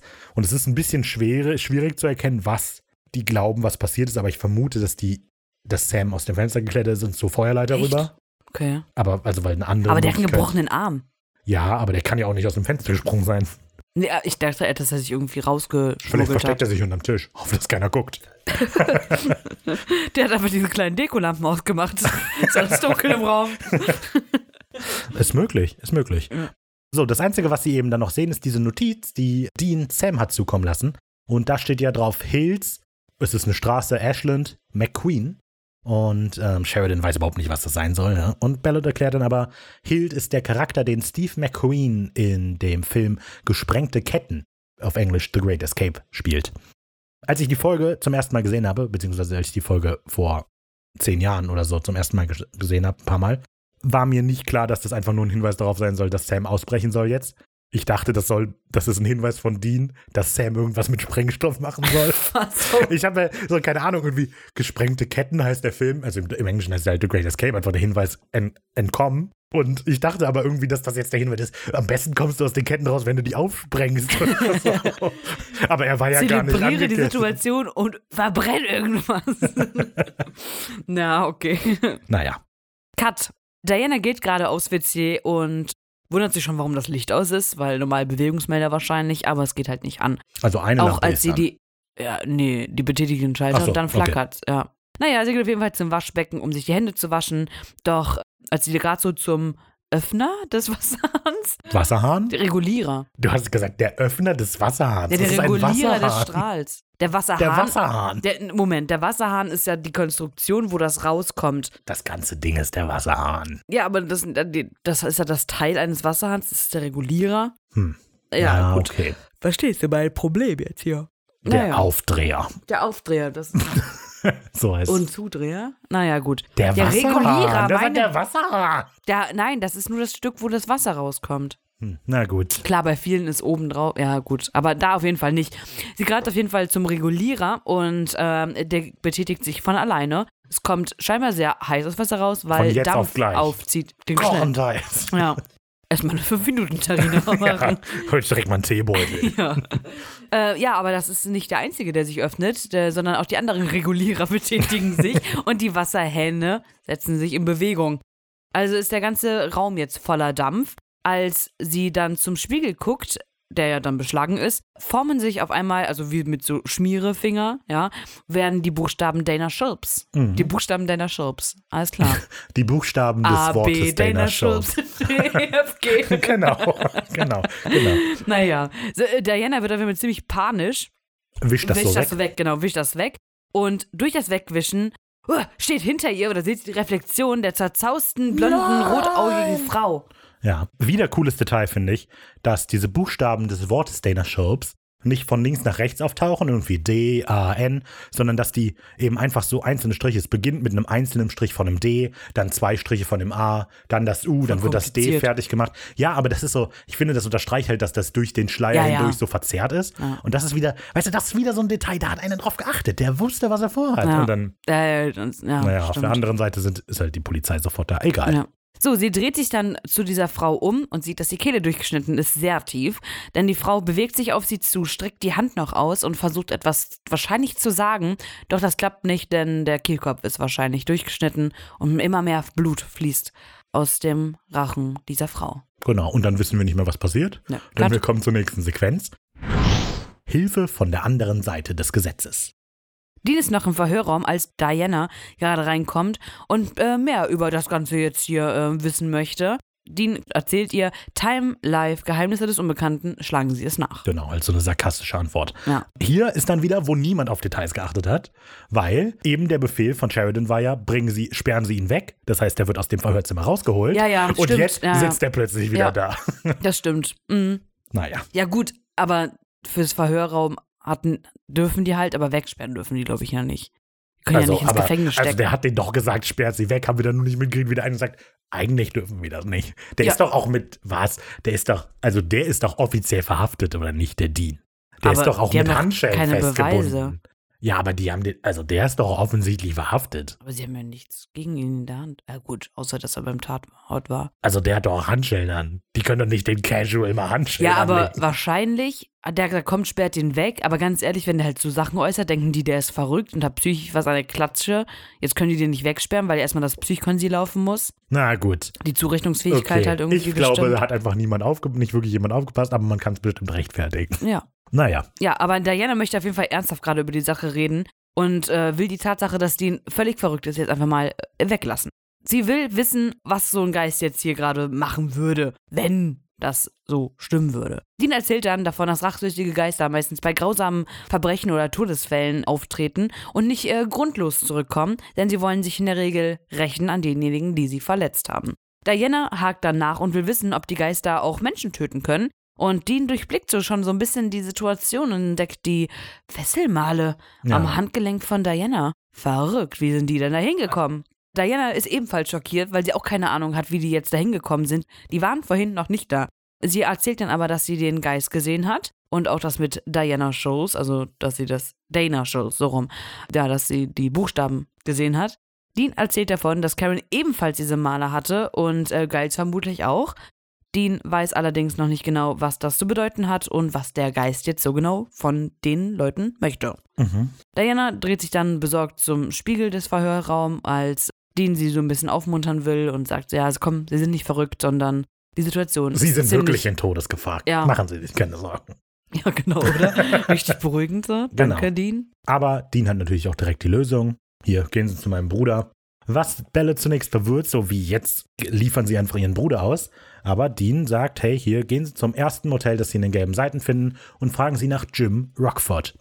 Er Und hätte auch dann- einfach Ja sagen können. Sie liefern ihren Bruder Ja. aus. Ja. Aber das ist halt, das ist dieses wiederkehrende Motiv, das wir schon ein paar Mal hatten, äh, dass man als Symbol, dass man auf der gleichen Seite ist, jemandem einen Vertrauensvorschuss Ja, ja. gibt. Und hier ist eben auch, ich verrate dir das jetzt, du kannst dann ja was entscheiden, aber ich vertraue dir, dass du das Richtige tust. Und damit weiß halt die Ballad auch, dass der auf ihrer Seite ist. Ne? Der Feind meines halt so. Feindes ist mein Freund. Hat damit überhaupt nichts zu tun. Aber Doch, klar. ich glaube, das hast du beim letzten Mal, als wir das hatten, in Folge 4 auch schon gesagt. Maybe. Bereich, ja. Äh, Jim Rockford ist übrigens die Figur aus Detective Rockford, Anruf genügt. Ah, der Name ist Detective Rockford Anruf genügt. Ich hatte schon überlegt, was du mit Anruf genügt sagen willst. nee, ja, das wollte ich Okay. damit sagen. So, wir cutten zu Sam, der in einem Hotelzimmer sitzt und gerade recherchierend am Tisch sitzt, während Altes an der Tür klopft, öffnet und es ist Diana. Wir machen einen kleinen Zeitsprung. Sie präsentiert ihm ihre Male und Sam ist schockiert, so, oh, okay, da, wo kommt das denn her? Und fragt halt jetzt mal so ein bisschen nach. Dieser Zeitsprung ist aber auch so voll willkürlich, weil das ist ja ein Sprung von höchstens ein, zwei Minuten. So, die wollten eigentlich nur nicht gucken, äh, wie die sich begrüßen wahrscheinlich. Ja, die die unangenehme zum Stille Tisch gehen. oder so. So ein bisschen. Genau, man möchte eben genau wissen, an was erinnert sie sich, wie sieht diese Frau aus. Und ähm, Ballard fängt eben an, beschreibt ja, die ist blass, die Kehle durchschnitten, ne, blaue Augen, bla bla bla bla bla. Die wollte ihr irgendwas sagen, aber sie konnte nicht. Also was. Sam dann, okay, alles klar. Ich habe ja mal Recherchearbeit gemacht. Ich habe mal so einen Drucker angeworfen und habe hier die Bilder von allen Mädchen rausgesucht, die in den letzten 50 Jahren, glaube ich, oder so, Mhm. in der Ashland Street verschwunden sind.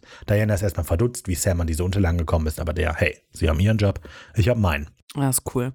Ich liebe das Detail mit dem Drucker von Sam und Dean. Der ist aber auch recht neu, ne? Äh, nee, wir hatten das, ich glaube, in Folge 4 oder 5 haben wir das zum ersten Mal beobachtet, dass es der gibt, dass es den gibt. Und da hatten wir gesagt, ja, den ist Staffel aufgefallen. 1. Ja, ja, genau. Was? Und so, da, wir hatten darüber gesprochen. Da, ich hatte so mich darüber lustig gemacht, dass die jetzt einen Drucker haben. Mhm. Und dann ist du sagst so, ja, weil die haben halt gemerkt, wir brauchen einen. Und ich finde es mega lustig, sein, ja. dass die diesen Drucker haben, weil das ist so eine Trivialität, an die man überhaupt nicht denkt. Aber das heißt so, du musst dir das mal vorstellen, wenn die so Drucker haben, heißt das, einer von denen, was wir immer nie sehen, ist wie einer von denen den Drucker aus dem Auto holt und den ins Hotelzimmer Ja. bringt. Die mussten sich wahrscheinlich einen neuen Drucker kaufen, nachdem die einen Unfall mit dem Auto haben. Ja. Das sind so Sachen, die sieht Das man nicht, sind- aber ist echt der so. Gedanke ist voll cool. Ja. Einfach so, wie die beiden in den Elektroladen gehen und diskutieren, welchen so. Drucker sie Ja. kaufen. Stimmt. Oder? Echt, echt Es ist cool. voll cool. Nehmen wir einen Mitscanner mit Faxfunktion. Was Der muss machen ja wir auch jetzt? klein und mobil sein. Gut. Diana schaut sich so gerade die Fotos an und es sind tatsächlich sehr viele, aber bei einem wird sich stutzig. Bei dem Bild von Claire Becker, 28 Jahre, verschwunden vor etwa acht bis neun Monaten. Diana versteht nicht, wieso Claire jetzt also hinter ihr her sein sollte und Sam erzählt Ballard, dass Claire mit Heroin gedealt hat. Vielleicht hatte Ballard ja einen Hintergrund bei der Drogenfahndung. Die erzählt, ja, ist auch tatsächlich so. Ich und Peter waren bei der Drogenfahndung früher. Aber jetzt an den Fall mit Claire erinnere ich mich überhaupt Mhm. nicht.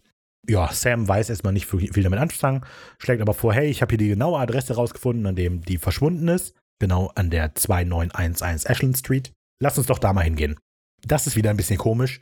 Verschwunden, etwa vor acht bis neun Monaten, aber ich weiß genau wo. Ja, das ist echt das ist ein bisschen doof. Ja. Sam lässt dann noch ganz beiläufig fallen, dass die ja die Leiche finden müssen, damit sie die Knochen verbrennen müssen. Äh, verbrennen wollen. Ja, klar, natürlich. Warum auch nicht?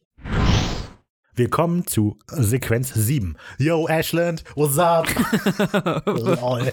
Lol. Wegen Ashland Sub. Achso, Ashland ja, Sub. ja, okay. Ja, wow. What's up? Sub? Alles klar. Ist schon clever, ja, oder ja, nicht? nee, klasse. Ricardo hat mir nämlich die, äh, die, Voll äh, die Sequenznamen überlassen. Ja, das mache ich nicht. Da bin ich mir zu fein für. Ne? So Da nicht. Heute hättest du Billie Eilish singen müssen. Ich habe eben mitgesungen. Ja, hast du. Hm. Als ob du eine Ausrede brauchst, um was zu singen. Nö. Mama mia, Mama mia. Nö, das ist, Ah. ich überlasse dir jetzt die Schande. Na gut. Jetzt läufst du die ganzen restlichen Podcasts rum und hast die ganze Zeit den, den, den Ding, wie es weitergeht im Kopf. Aber ich erlöse dich nicht von deinem Leid. Okay. Alles klar, es ist nachts an einer abgelegenen Seitenstraße von Baltimore. Sam und Diana haben sich Zutritt zu dem Gebäude verschafft. Viele leere Alkoholflaschen zieren die Regale im Raum. Wahrscheinlich ein Ort, In diesem Gebäude. In nee, wo Baltimore. halt Obdachlose und so. ja, das ich möglich. Sam fällt bei dem Geländer gerade irgendwie eine Art Haargummi auf. Habe ich Ja, nicht das ganz ist extrem verstanden. komisch. Also ich glaube, eigentlich fällt ihm auf, dass da eine Tür ist oben und da will er hin. Ja, aber, aber die dieser- Kamera hält auf dieses Zagummi. Ja, ja, also schaut er sich das näher an und geht die Treppe hinauf, während Diana sich weiter unten umschaut. Sie findet alten Kram, so ein Sofa und ähnliches und vor dem liegt auch ein blutverschmiertes Taschentuch. Auf dem zwei Spritzen liegen. Stimmt. mhm. Weil wegen Wegen Heroin Heroin und und so. ja, ja. Ja, als sie weitergeht, fällt hinter ihr so ein paar Dosen um und sie dreht sich um, doch äh, sie entdeckt nichts. Äh, Hm. Und äh, ja, als sie nun weitergehen möchte, Jumpscare! Ah! Steht die zerzauste Frau etwas entfernt von ihr und äh, es ist sehr windig. Da Also habe ich mich sich gefreut. jedoch mit so einem Windstoß, oder? Ja, aber da habe ich mich gefreut, weil das ist ja wieder Jim, Jimmy, wegen Wind. Aber der macht ja nicht den Wind. Der liefert ja die Blätter. Oh, aber es fliegen keine Blätter jetzt gerade rum. Ja, weil er seinen Job gemacht hat. Verrückt. naja, Auf jeden Fall dass aus dem nochmal was auf wird, hätte ich jeden nicht Fall nähert sich Claire dann äh, Diane sofort mit so einem Wusch. Und dabei kommt halt der Wind. Die äh, Claire versucht, ja, mit ihr zu reden, mit Diane zu reden und streckt auch so die Hand nach ihr aus. Ich habe überlegt, ob sie nach der Ja, Halskette auch greifen möchte von Diane. Ja. Weil wir erfahren später, dass die noch wichtig wird. Das könnte sein. Ja, hatte ich auch gedacht. Diana ruft entsprechend nach Sam, der kommt auch sofort, aber als er da ist, ist Claire auch direkt wieder verschwunden. Diane berichtet, was ja, was heißt, der kommt sofort? Wir sehen ja auch extra den Cut, wie er die Treppen runterläuft und der ist irgendwie auch so überflüssig. Wäre Ja. er einfach da gewesen, okay. Nee, dann wäre der Geist hier nicht gekommen. Ja, nein, aber wenn, wir müssen ja jetzt nicht wirklich sehen, wie der die Treppen runterläuft wieder. Das wissen wir Es wäre ja. lustig, wenn er die Treppen runtergefallen wäre. gefallen wäre. und das erschreckt den Geist und deswegen ist sie weg, ja. ja. Naja, ja, irgendwie komisch. Ja. Diana berichtet dann von Claire und die hat wieder versucht, ihr was zu sagen, aber hat sie nicht angegriffen. Genau. Mhm. Das ist ein bisschen komisch. Mhm. Und sie zeigt dann, von wo genau die erschienen ist, und zwar von einem Fenster und davor steht so ein Regal. Also schauen sie sich das Ganze an. Sam folgt ihr dann so ein bisschen zurückhaltend, ist nicht so ganz sicher, weil sie ist ziemlich entschlossen und will das Regal wegschieben. Sam hilft ihr dann dabei und durch das Fenster erscheint die Reflexion Ashland Sub. Ja, Diana erkennt unser Geheimwort. Genau. Und das verstehe ich nicht. Was verstehst du nicht? Unser Geheimwort? Ja, weil das ist doch das Anagramm. Sub Ashland? Ach, ja, okay, jetzt, klar. Aber ich dachte, unser Geheimwort, ich dachte, das klingt so, als meinte die jetzt irgendwie Peter und sich damit. Achso, nee. Nein, ich meinte doch irgendein Anagramm. Ja, okay. Aber warum dann unser? Als wäre die jetzt schon seit Jahren mit dabei. ja, aber die weil die kleine, das jetzt halt suchen gerade. Macht schon Sinn. ja, Weil das ist ja jetzt, guck, das ist Dana Sharps. Ich macht schon Sinn, dass sie das sagt, finde ich. Okay. Um zu beschreiben, was los ist, auf diesem Fenster sind so Sticker aufgeklebt, die halt Ashland und dann, glaube ich, Supplies eigentlich formen. Aber die letzten Buchstaben sind weg, deshalb steht nur noch Ashland Sub. So, und die sind eben auf das Fenster geklebt. Das heißt, das Licht fällt auf diese Buchstaben und dann machen die Buchstaben einen Schatten ja im Laden. Ne? Halt das im Hinterkopf. Nur schon mal, damit wir wissen, dass die eigentlich Ja, schattig sein sollten, diese Buchstaben. Ja, ich weiß, worauf du hinaus Mhm. willst. Sind die nicht falsch rum? Ja, in einem Fenster, wenn man so von hinten drauf guckt, sind die falsch rum, aber damit man halt von draußen richtig sehen kann. Das macht schon Sinn, wie man sie dann später sieht. Wenn der Schatten. Ah ja, nee, doch. Ja, okay. Genau, also auf jeden Fall, jeder Buchstabe ist ein einzelner Sticker, der einen Schatten wirft. So, Sam holt dann das EMF raus, oh, erklärt ganz kurz die Funktion hier, alles gut, damit können wir Geister finden. Beschäftige dich weiter nicht mit. Und nähert sich dann der Wand, auf die die Buchstaben Echlin Sub quasi projiziert werden. Und da beginnt das EMF dann auch verrückt zu spielen. Und das ist unglaublich doof. Weil plötzlich, anstatt dass wir schattige Buchstaben haben, ist alles dunkel, außer, Außer die die, Buchstaben. Und das, das ist, da Ja, das macht keinen Sinn. Vor allem in Wirklichkeit wäre das halt nicht auch so klarrandig. Ja, das sowieso. Also meine Vermutung, meine Vermutung ist, dass das Set für das Fenster viel früher in der Aufnahme dieser Folge war und an einem anderen Ort. Das heißt, die haben das zuerst aufgenommen mit diesem Fenster und dann, als sie diese Mauerzähne gedreht haben, haben sie es an einem anderen Ort gemacht. Und da wollten die das zuerst versuchen mit den Schattenbuchstaben und haben festgestellt, fuck, das kann man nicht richtig lesen. Und da konnten sie es aber auch nicht zurückmachen und deshalb ist es jetzt hier einfach diese Projektion von den Buchstaben, aber es ist auf jeden Fall super doof. Ja. Ich finde es unglaublich doof, wie Ja. das es in die Folge geschafft hat. Oh, guck mal. Als ob- aber da macht ja sonst keiner so Gedanken drüber. Oh, guck mal, diese leuchtenden Buchstaben. Ja. Ich finde das ziemlich doof. Das nervt mich, wie das nicht auffallen konnte, direkt hintereinander. Naja. Sam haut dann also mit einer Metallstange die ersten paar Backsteine von dieser Mauer ein, schaut nach und da drinnen ist tatsächlich was. Und dann fängt er an, okay, dann brauche ich ja diese Metallstange nicht mehr. Dann fängt er an, auf die Mauer ja, einzudrücken. vor allem, man musste immer berücksichtigen, dass er seine Hand dann noch gebrochen hatte, ne? Also das ist recht doof, weil der wirft diesen Metallstab weg und fängt an, mit dem Arm drauf zu hauen. Mit dem Ellenbogen. Was, wie kommt man denn auf die Idee, mit dem Ellenbogen gegen eine Wand zu rennen? Keine Ahnung. Aber er kriegt die Wand so kaputt. Stimmt, normal macht man es ja mit der Man müsste Schulter. meinen, genau, er drückt mit der Schulter weg, aber der wirklich mit dem Ellenbogen, zack, zack, zack. Oh, stell dir mal dann, vor, du, oh, ekelhaft. Stell dir mal vor, der, den Musikknochen Ah. oder so. Oh, i. ja, mega dumme Idee. Ja, ähm, Sam sagt Ballard, dass er etwas beunruhigt ist, wegen der ganzen Situation eben, weil ein rachsüchtiger Geist, der möchte normalerweise nicht gefunden werden. Also er versteht nicht ganz, was Claire da überhaupt tut. Nachdem Sam sagt, wissen Sie, die Sache beunruhigt mich. Diana, naja, sie graben meine Leiche aus. Witzig. Mhm. Genau. Ja, gemeinsam hieven Ballard und Sam dann auch einen eingewickelten Leichnam aus der Mauer hervor.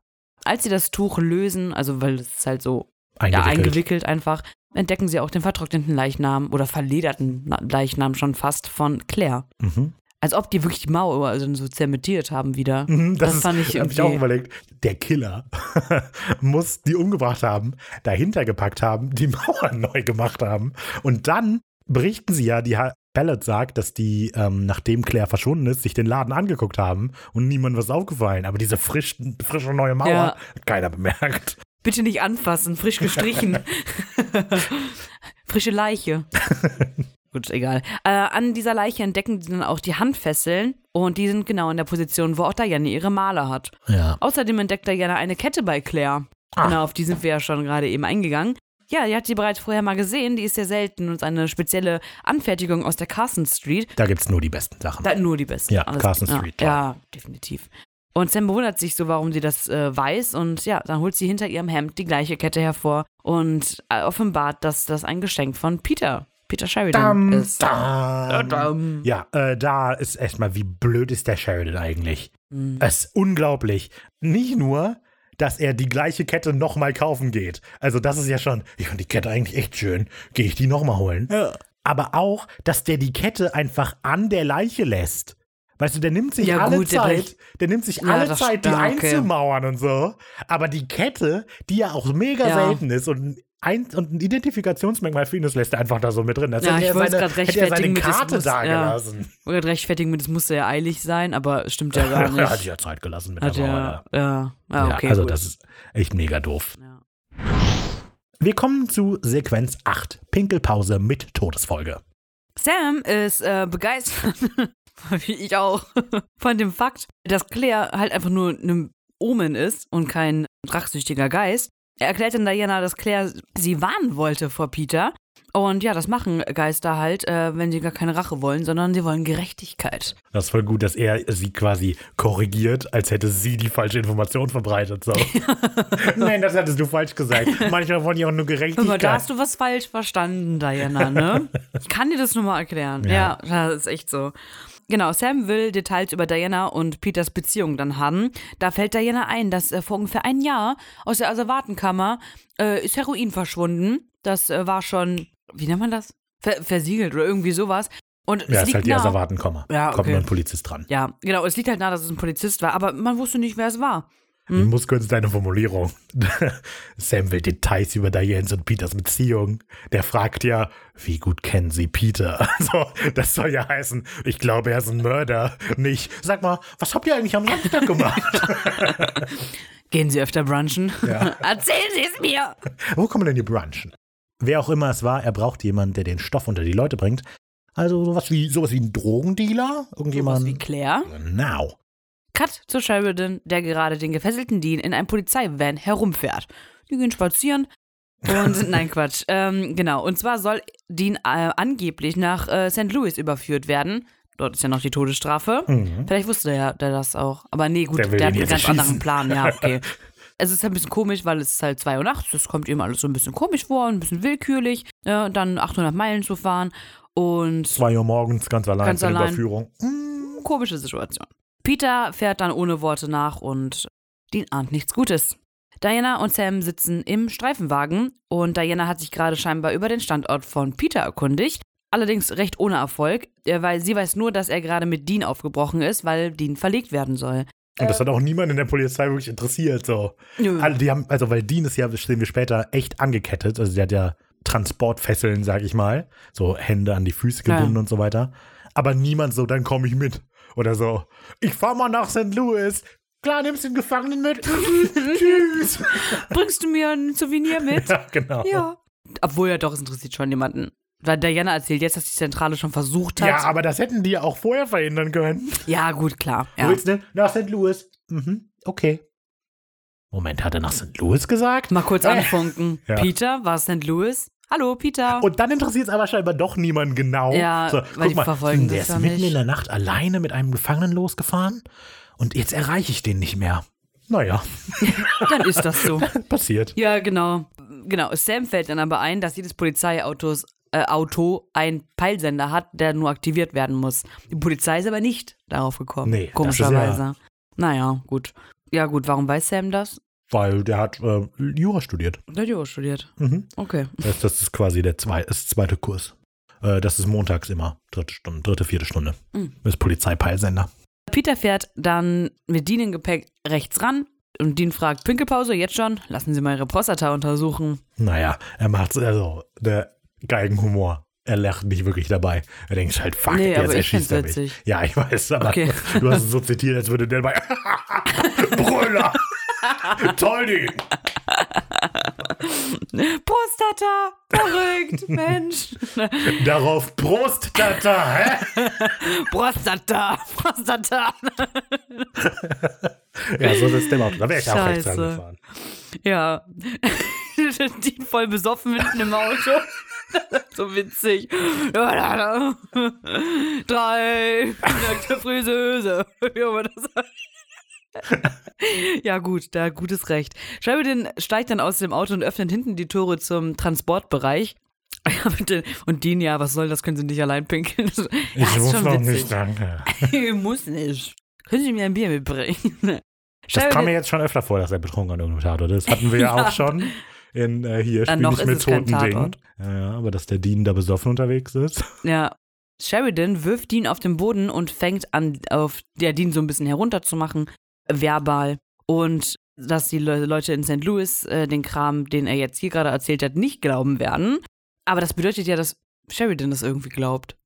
Ja, vielleicht, ich weiß nicht. Keine Naja, Ahnung. gut. Letztlich ja egal, denn sein Plan ist, den jetzt da einfach zu erschießen, Richtig. weil er bei der Flucht Gestorben ähm, ist. gestorben ist, genau. Ja. Passiert. Dean möchte nochmal darüber reden, äh, aber Peter ist eiskalt und dann plötzlich kommt Diane! Peter, lass die Waffe fallen! Genau. Genau.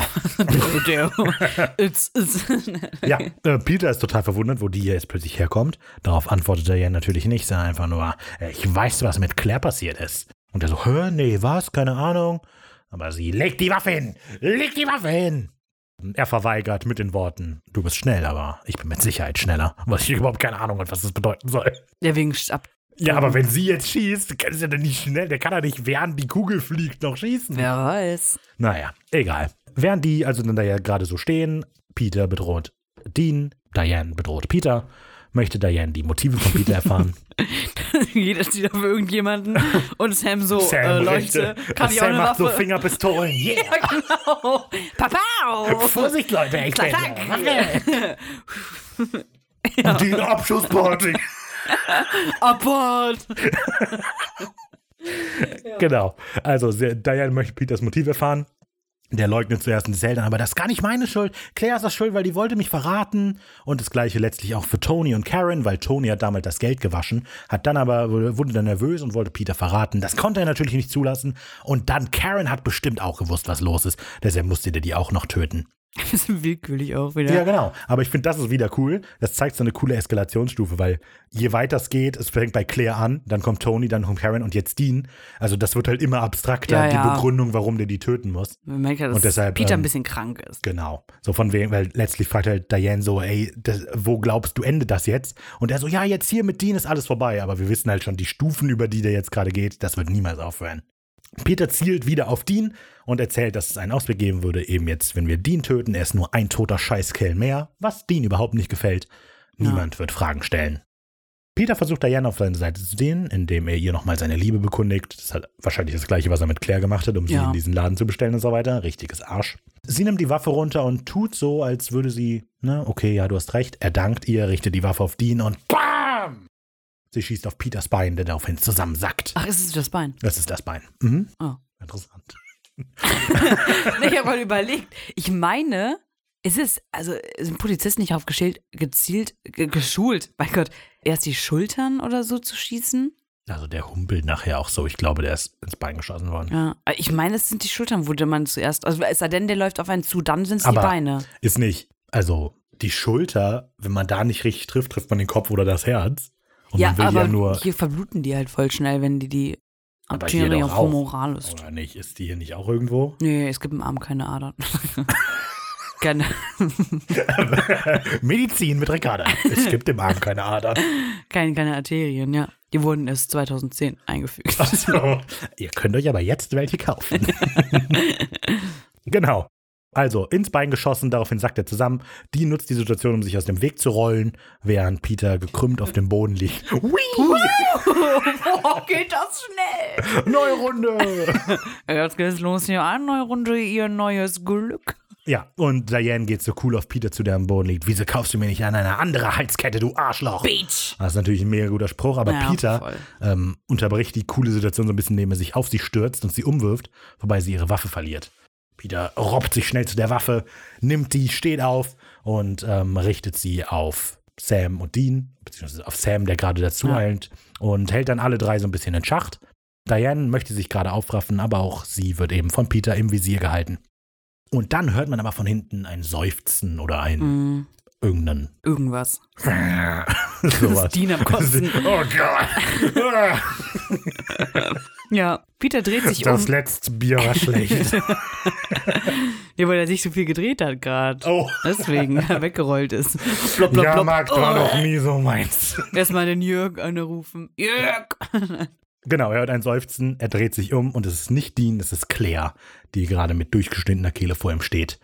Ein Schuss von Diana in Peters Rücken, durchs Herz durch. Und die Sache ist vorbei. Zum Glück. Und dann hab ich mir- Dann ist der Cut, kommen wir zur nächsten Sequenz, reden wir jetzt drüber. Aber wo ist Claire hin? Also ist sie jetzt einfach verschwunden? Oder ist jetzt äh, Peter liegt auf dem Boden, die vier erstmal am Weinen, so und dann umarmen sich so Claire und Diana. Also letztlich Wir kann lassen man, uns nie wieder auf so Scheißkerle ein, okay? Okay, Schwester. also letztlich ist es wieder eine dieser Cuts jetzt. Also wir kommen jetzt zur Sequenz 9. Einmal Option 2 mit Erbsensuppe bitte. Und es ist wieder morgen. Das heißt, es kann tatsächlich alles passiert sein. Wir haben eben im Van erfahren, dass es quasi 2 Uhr war, als die ausgestiegen sind. Und jetzt ist es morgen. Das heißt, wir haben so fünf Stunden lang einfach da gesessen. Und da kann die sich durchaus unterhalten haben, vielleicht. Naja, Komisch. genau. Denn es ist morgens. Peter liegt tot im Gras. Diane hockt so nachdenklich neben ihr. Ja, es ist das übliche Klischee, das morgen ist, aber das, was ich gerade gesagt habe. Du saßt jetzt fünf Stunden neben der Leiche. Ja. Hast du gehockt. Ah. Ja, gut. Sam und Dean beobachten, wie ähm, sie jetzt endlich quasi Mut fasst oder es schafft, sich aufzuraffen. Sam fragt nach ihrem Wohlbefinden. Sie meint, es geht ihr jetzt nicht unbedingt gut. Aber sie geht äh, erstaunlicherweise nicht auf Peter ein, sondern fragt eben, was jetzt mit Claire passiert. Ähm, ja, Sam so, ach ja, Ist halt jetzt vorbei. ist schon okay. Pff, wird nicht sein. Ich denke, sicherheitshalber könnte man die Knochen verbrennen. So, ist ja jetzt nicht so, dass die nicht wüssten, wo die Leiche ist. Aber na gut. Ja, wo haben sie die hingetan? Gute Frage. Keine Ahnung. Ja, Dean fragt nach, wie es jetzt weitergeht und Diane erzählt, dass Peter ja zugegeben hat, dass er den ganzen Fall ziemlich verbockt hat. So. Das heißt, die Chancen, dass die beiden hier aus dieser Sache rauskommen, sind extrem hoch. Aber es gibt ja immer noch St. Louis, so da wüsste sie jetzt nicht, wie man dem helfen kann. Außer sie dreht sich jetzt kurz um und die beiden hauen ab. Da könnte Diane natürlich nichts tun. Ich hätte die erste Option genommen. Also, nee, hättest du nicht. Weil die erste Option beinhaltet, dass er Todesstrafe in St. Louis bekommt. aber es ist ja noch nicht klar, ob, dass der damit was zu tun hat. Weil da Louis? ja ein anderer Dean schon tot liegt. Also, es ist schon. Die erste Option ist ja immer noch, dass er nach St. Louis ausgeliefert wird. okay, nee. Lustigerweise sieht Sam das nämlich ähnlich. Das finde ich extrem lustig. Dass Diane eben so sagt, pass auf, ich äh, mach kurz ein Auge zu und ihr haut ab. Und Sam so, wirklich? Bist du sicher? Ja. Ich habe echt die Schnauze voll von denen. Nimm ihn doch mit. Also das ist aber wirklich so. Ich gestehe auch. Soll ich auspacken? Ich packe aus. Der war's. Genau. Auf jeden Fall, Diana sagt, nein, nein, macht schon, alles gut. Ich kann besser schlafen, wenn ich weiß, dass ihr euren Job macht. Genau, sie sollen dann verschwinden. Dean will noch wissen, wo das Auto steht. Das ist so halt Menschenjäger 2.0, die Situation. Ja. mhm. Ja. Und ja, bevor sie halt die Zeche prellen und Was soll das heißen? Bevor sie die Zeche prellen? das so Zeche prellen sagt man, wenn man zum Beispiel in der Kneipe oder so Nicht ist. bezahlt. Und nicht bezahlt. Warum Zeche prellen? Ja, weil die einen coolen Abgang machen. Die gehen, ja, machen die nicht, aber die gehen halt einfach. okay, alles klar. Weil die ja nicht ihre Schuld begleichen, wenn sie da bleiben. Na gut. Also Okay. ein, ein übertragenes Zeche prellen. Ja, auf dem Na Weg. gut, aber Dean hat sich schon ziemlich vollgesoffen, ja gerade. Hat er ja nicht bezahlt. Er hat nicht Dann bezahlt. macht's wieder Sinn. Siehste? Okay, okay. Ja, sie gehen weg und ja, quatschen halt so, ja, nette Frau, ja, für eine Polizistin. Und Dean fragt, kam sie dir bekannt vor? Die so, Nein, naja, wieso? Äh, wieso? Keine Ahnung. Naja, ich hab jetzt, äh, hast du Hunger? Äh, und Dean sagt, ja, richtig, auf äh, Erbsensuppe. Das ist witz, äh, witzig. Hast zwar jetzt nicht gut wiedergegeben, was hab ich auch passiert. nicht. Aber, Aber- er fragt, kam sie dir bekannt vor und er hat Hunger auf Erbsensuppe. Warum sagt er das? Weil äh, Regan in Der Exorzismus, der Exorzist Erbsensuppe erbricht. Genau. Also ich glaube, die, das Erbrochene wurde mit Erbsensuppe gemacht, oder? Ist das nicht? Egal. Ist ja jetzt nicht so wichtig. Genau, Anspielung darauf eben, dass die Schauspielerin Exorzist Kann war. ich nie wieder Erbsensuppe essen. Hm. Blöd. Naja, damit ist die Folge vorbei. Hey. Hui. Hui. Wie finden wir die Folge?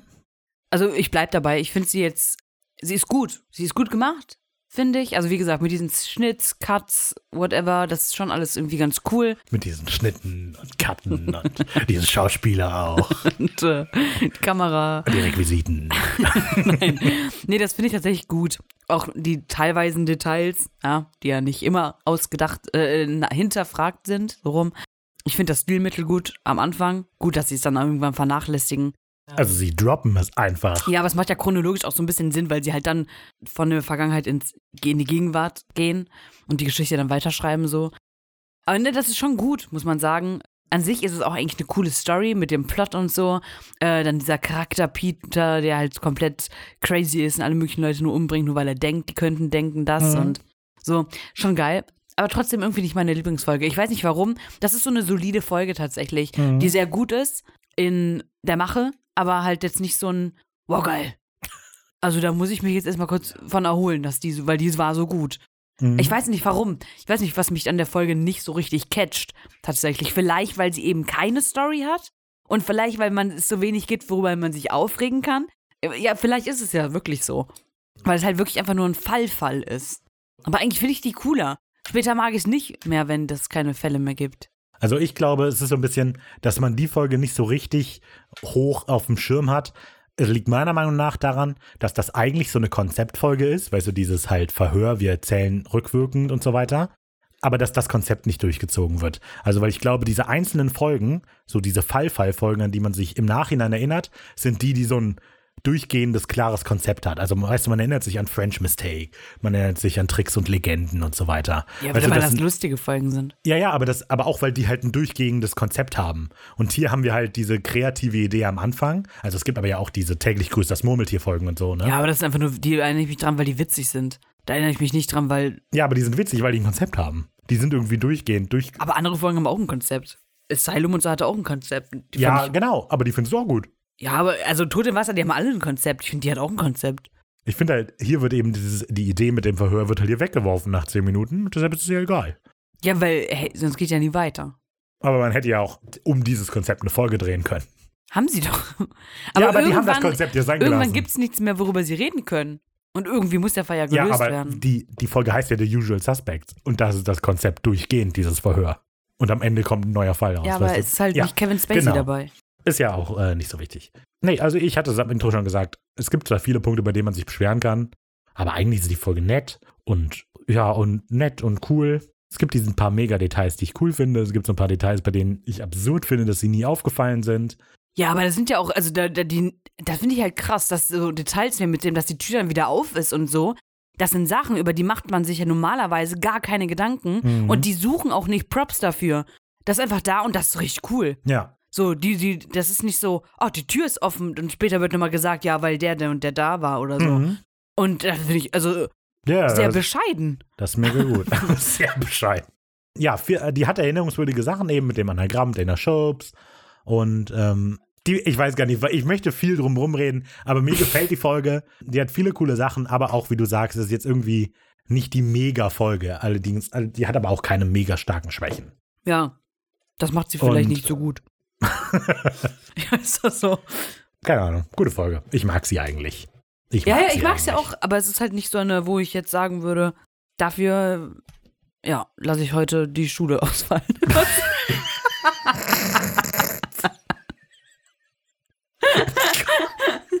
Alles klar. Wann hast du das letzte Mal gedacht, dafür lasse ich heute die Schule ausfallen?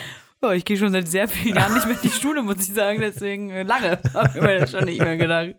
Ja, naja. Vor zehn Jahren. Naja, gut. Naja, dafür würde ich durchaus die Schule auch nicht ausfallen. das wäre komisch. dafür würde ich die Schule ausfallen lassen. Okay, gut. Ja, für Phantasialand hat man früher schon die Schule ausfallen lassen. Wenn man mal in den Heidepark gefahren Also ist. sagen wir so, die Folge ist kein Phantasialand. Genau. Das ist so die Black Mamba unter. Quatsch. Na gut. Solide, Okay. aber ja, war mal was Neues, neues Konzept. Genau, war, genau. Ja. Kommen wir zum Zitat der Woche. Woche, Woche, Woche. Mein Zitat der Woche ist ähm, vom Schluss, wo Dean Peter fragt, Pinkelpause? Jetzt schon? Lassen Sie mal Ihre Prostata untersuchen. Wenn wir es damit reinkriegen, fände ich es cool, wenn er sagt, was soll das? Können Sie nicht alleine pinkeln gehen? Ja. Ähm, okay. Witzig. Ich nehme, ich war extrem schockiert, dass Ricarda das nicht markiert als Zitat. Da war ich sehr froh, dass ich es nehmen kann.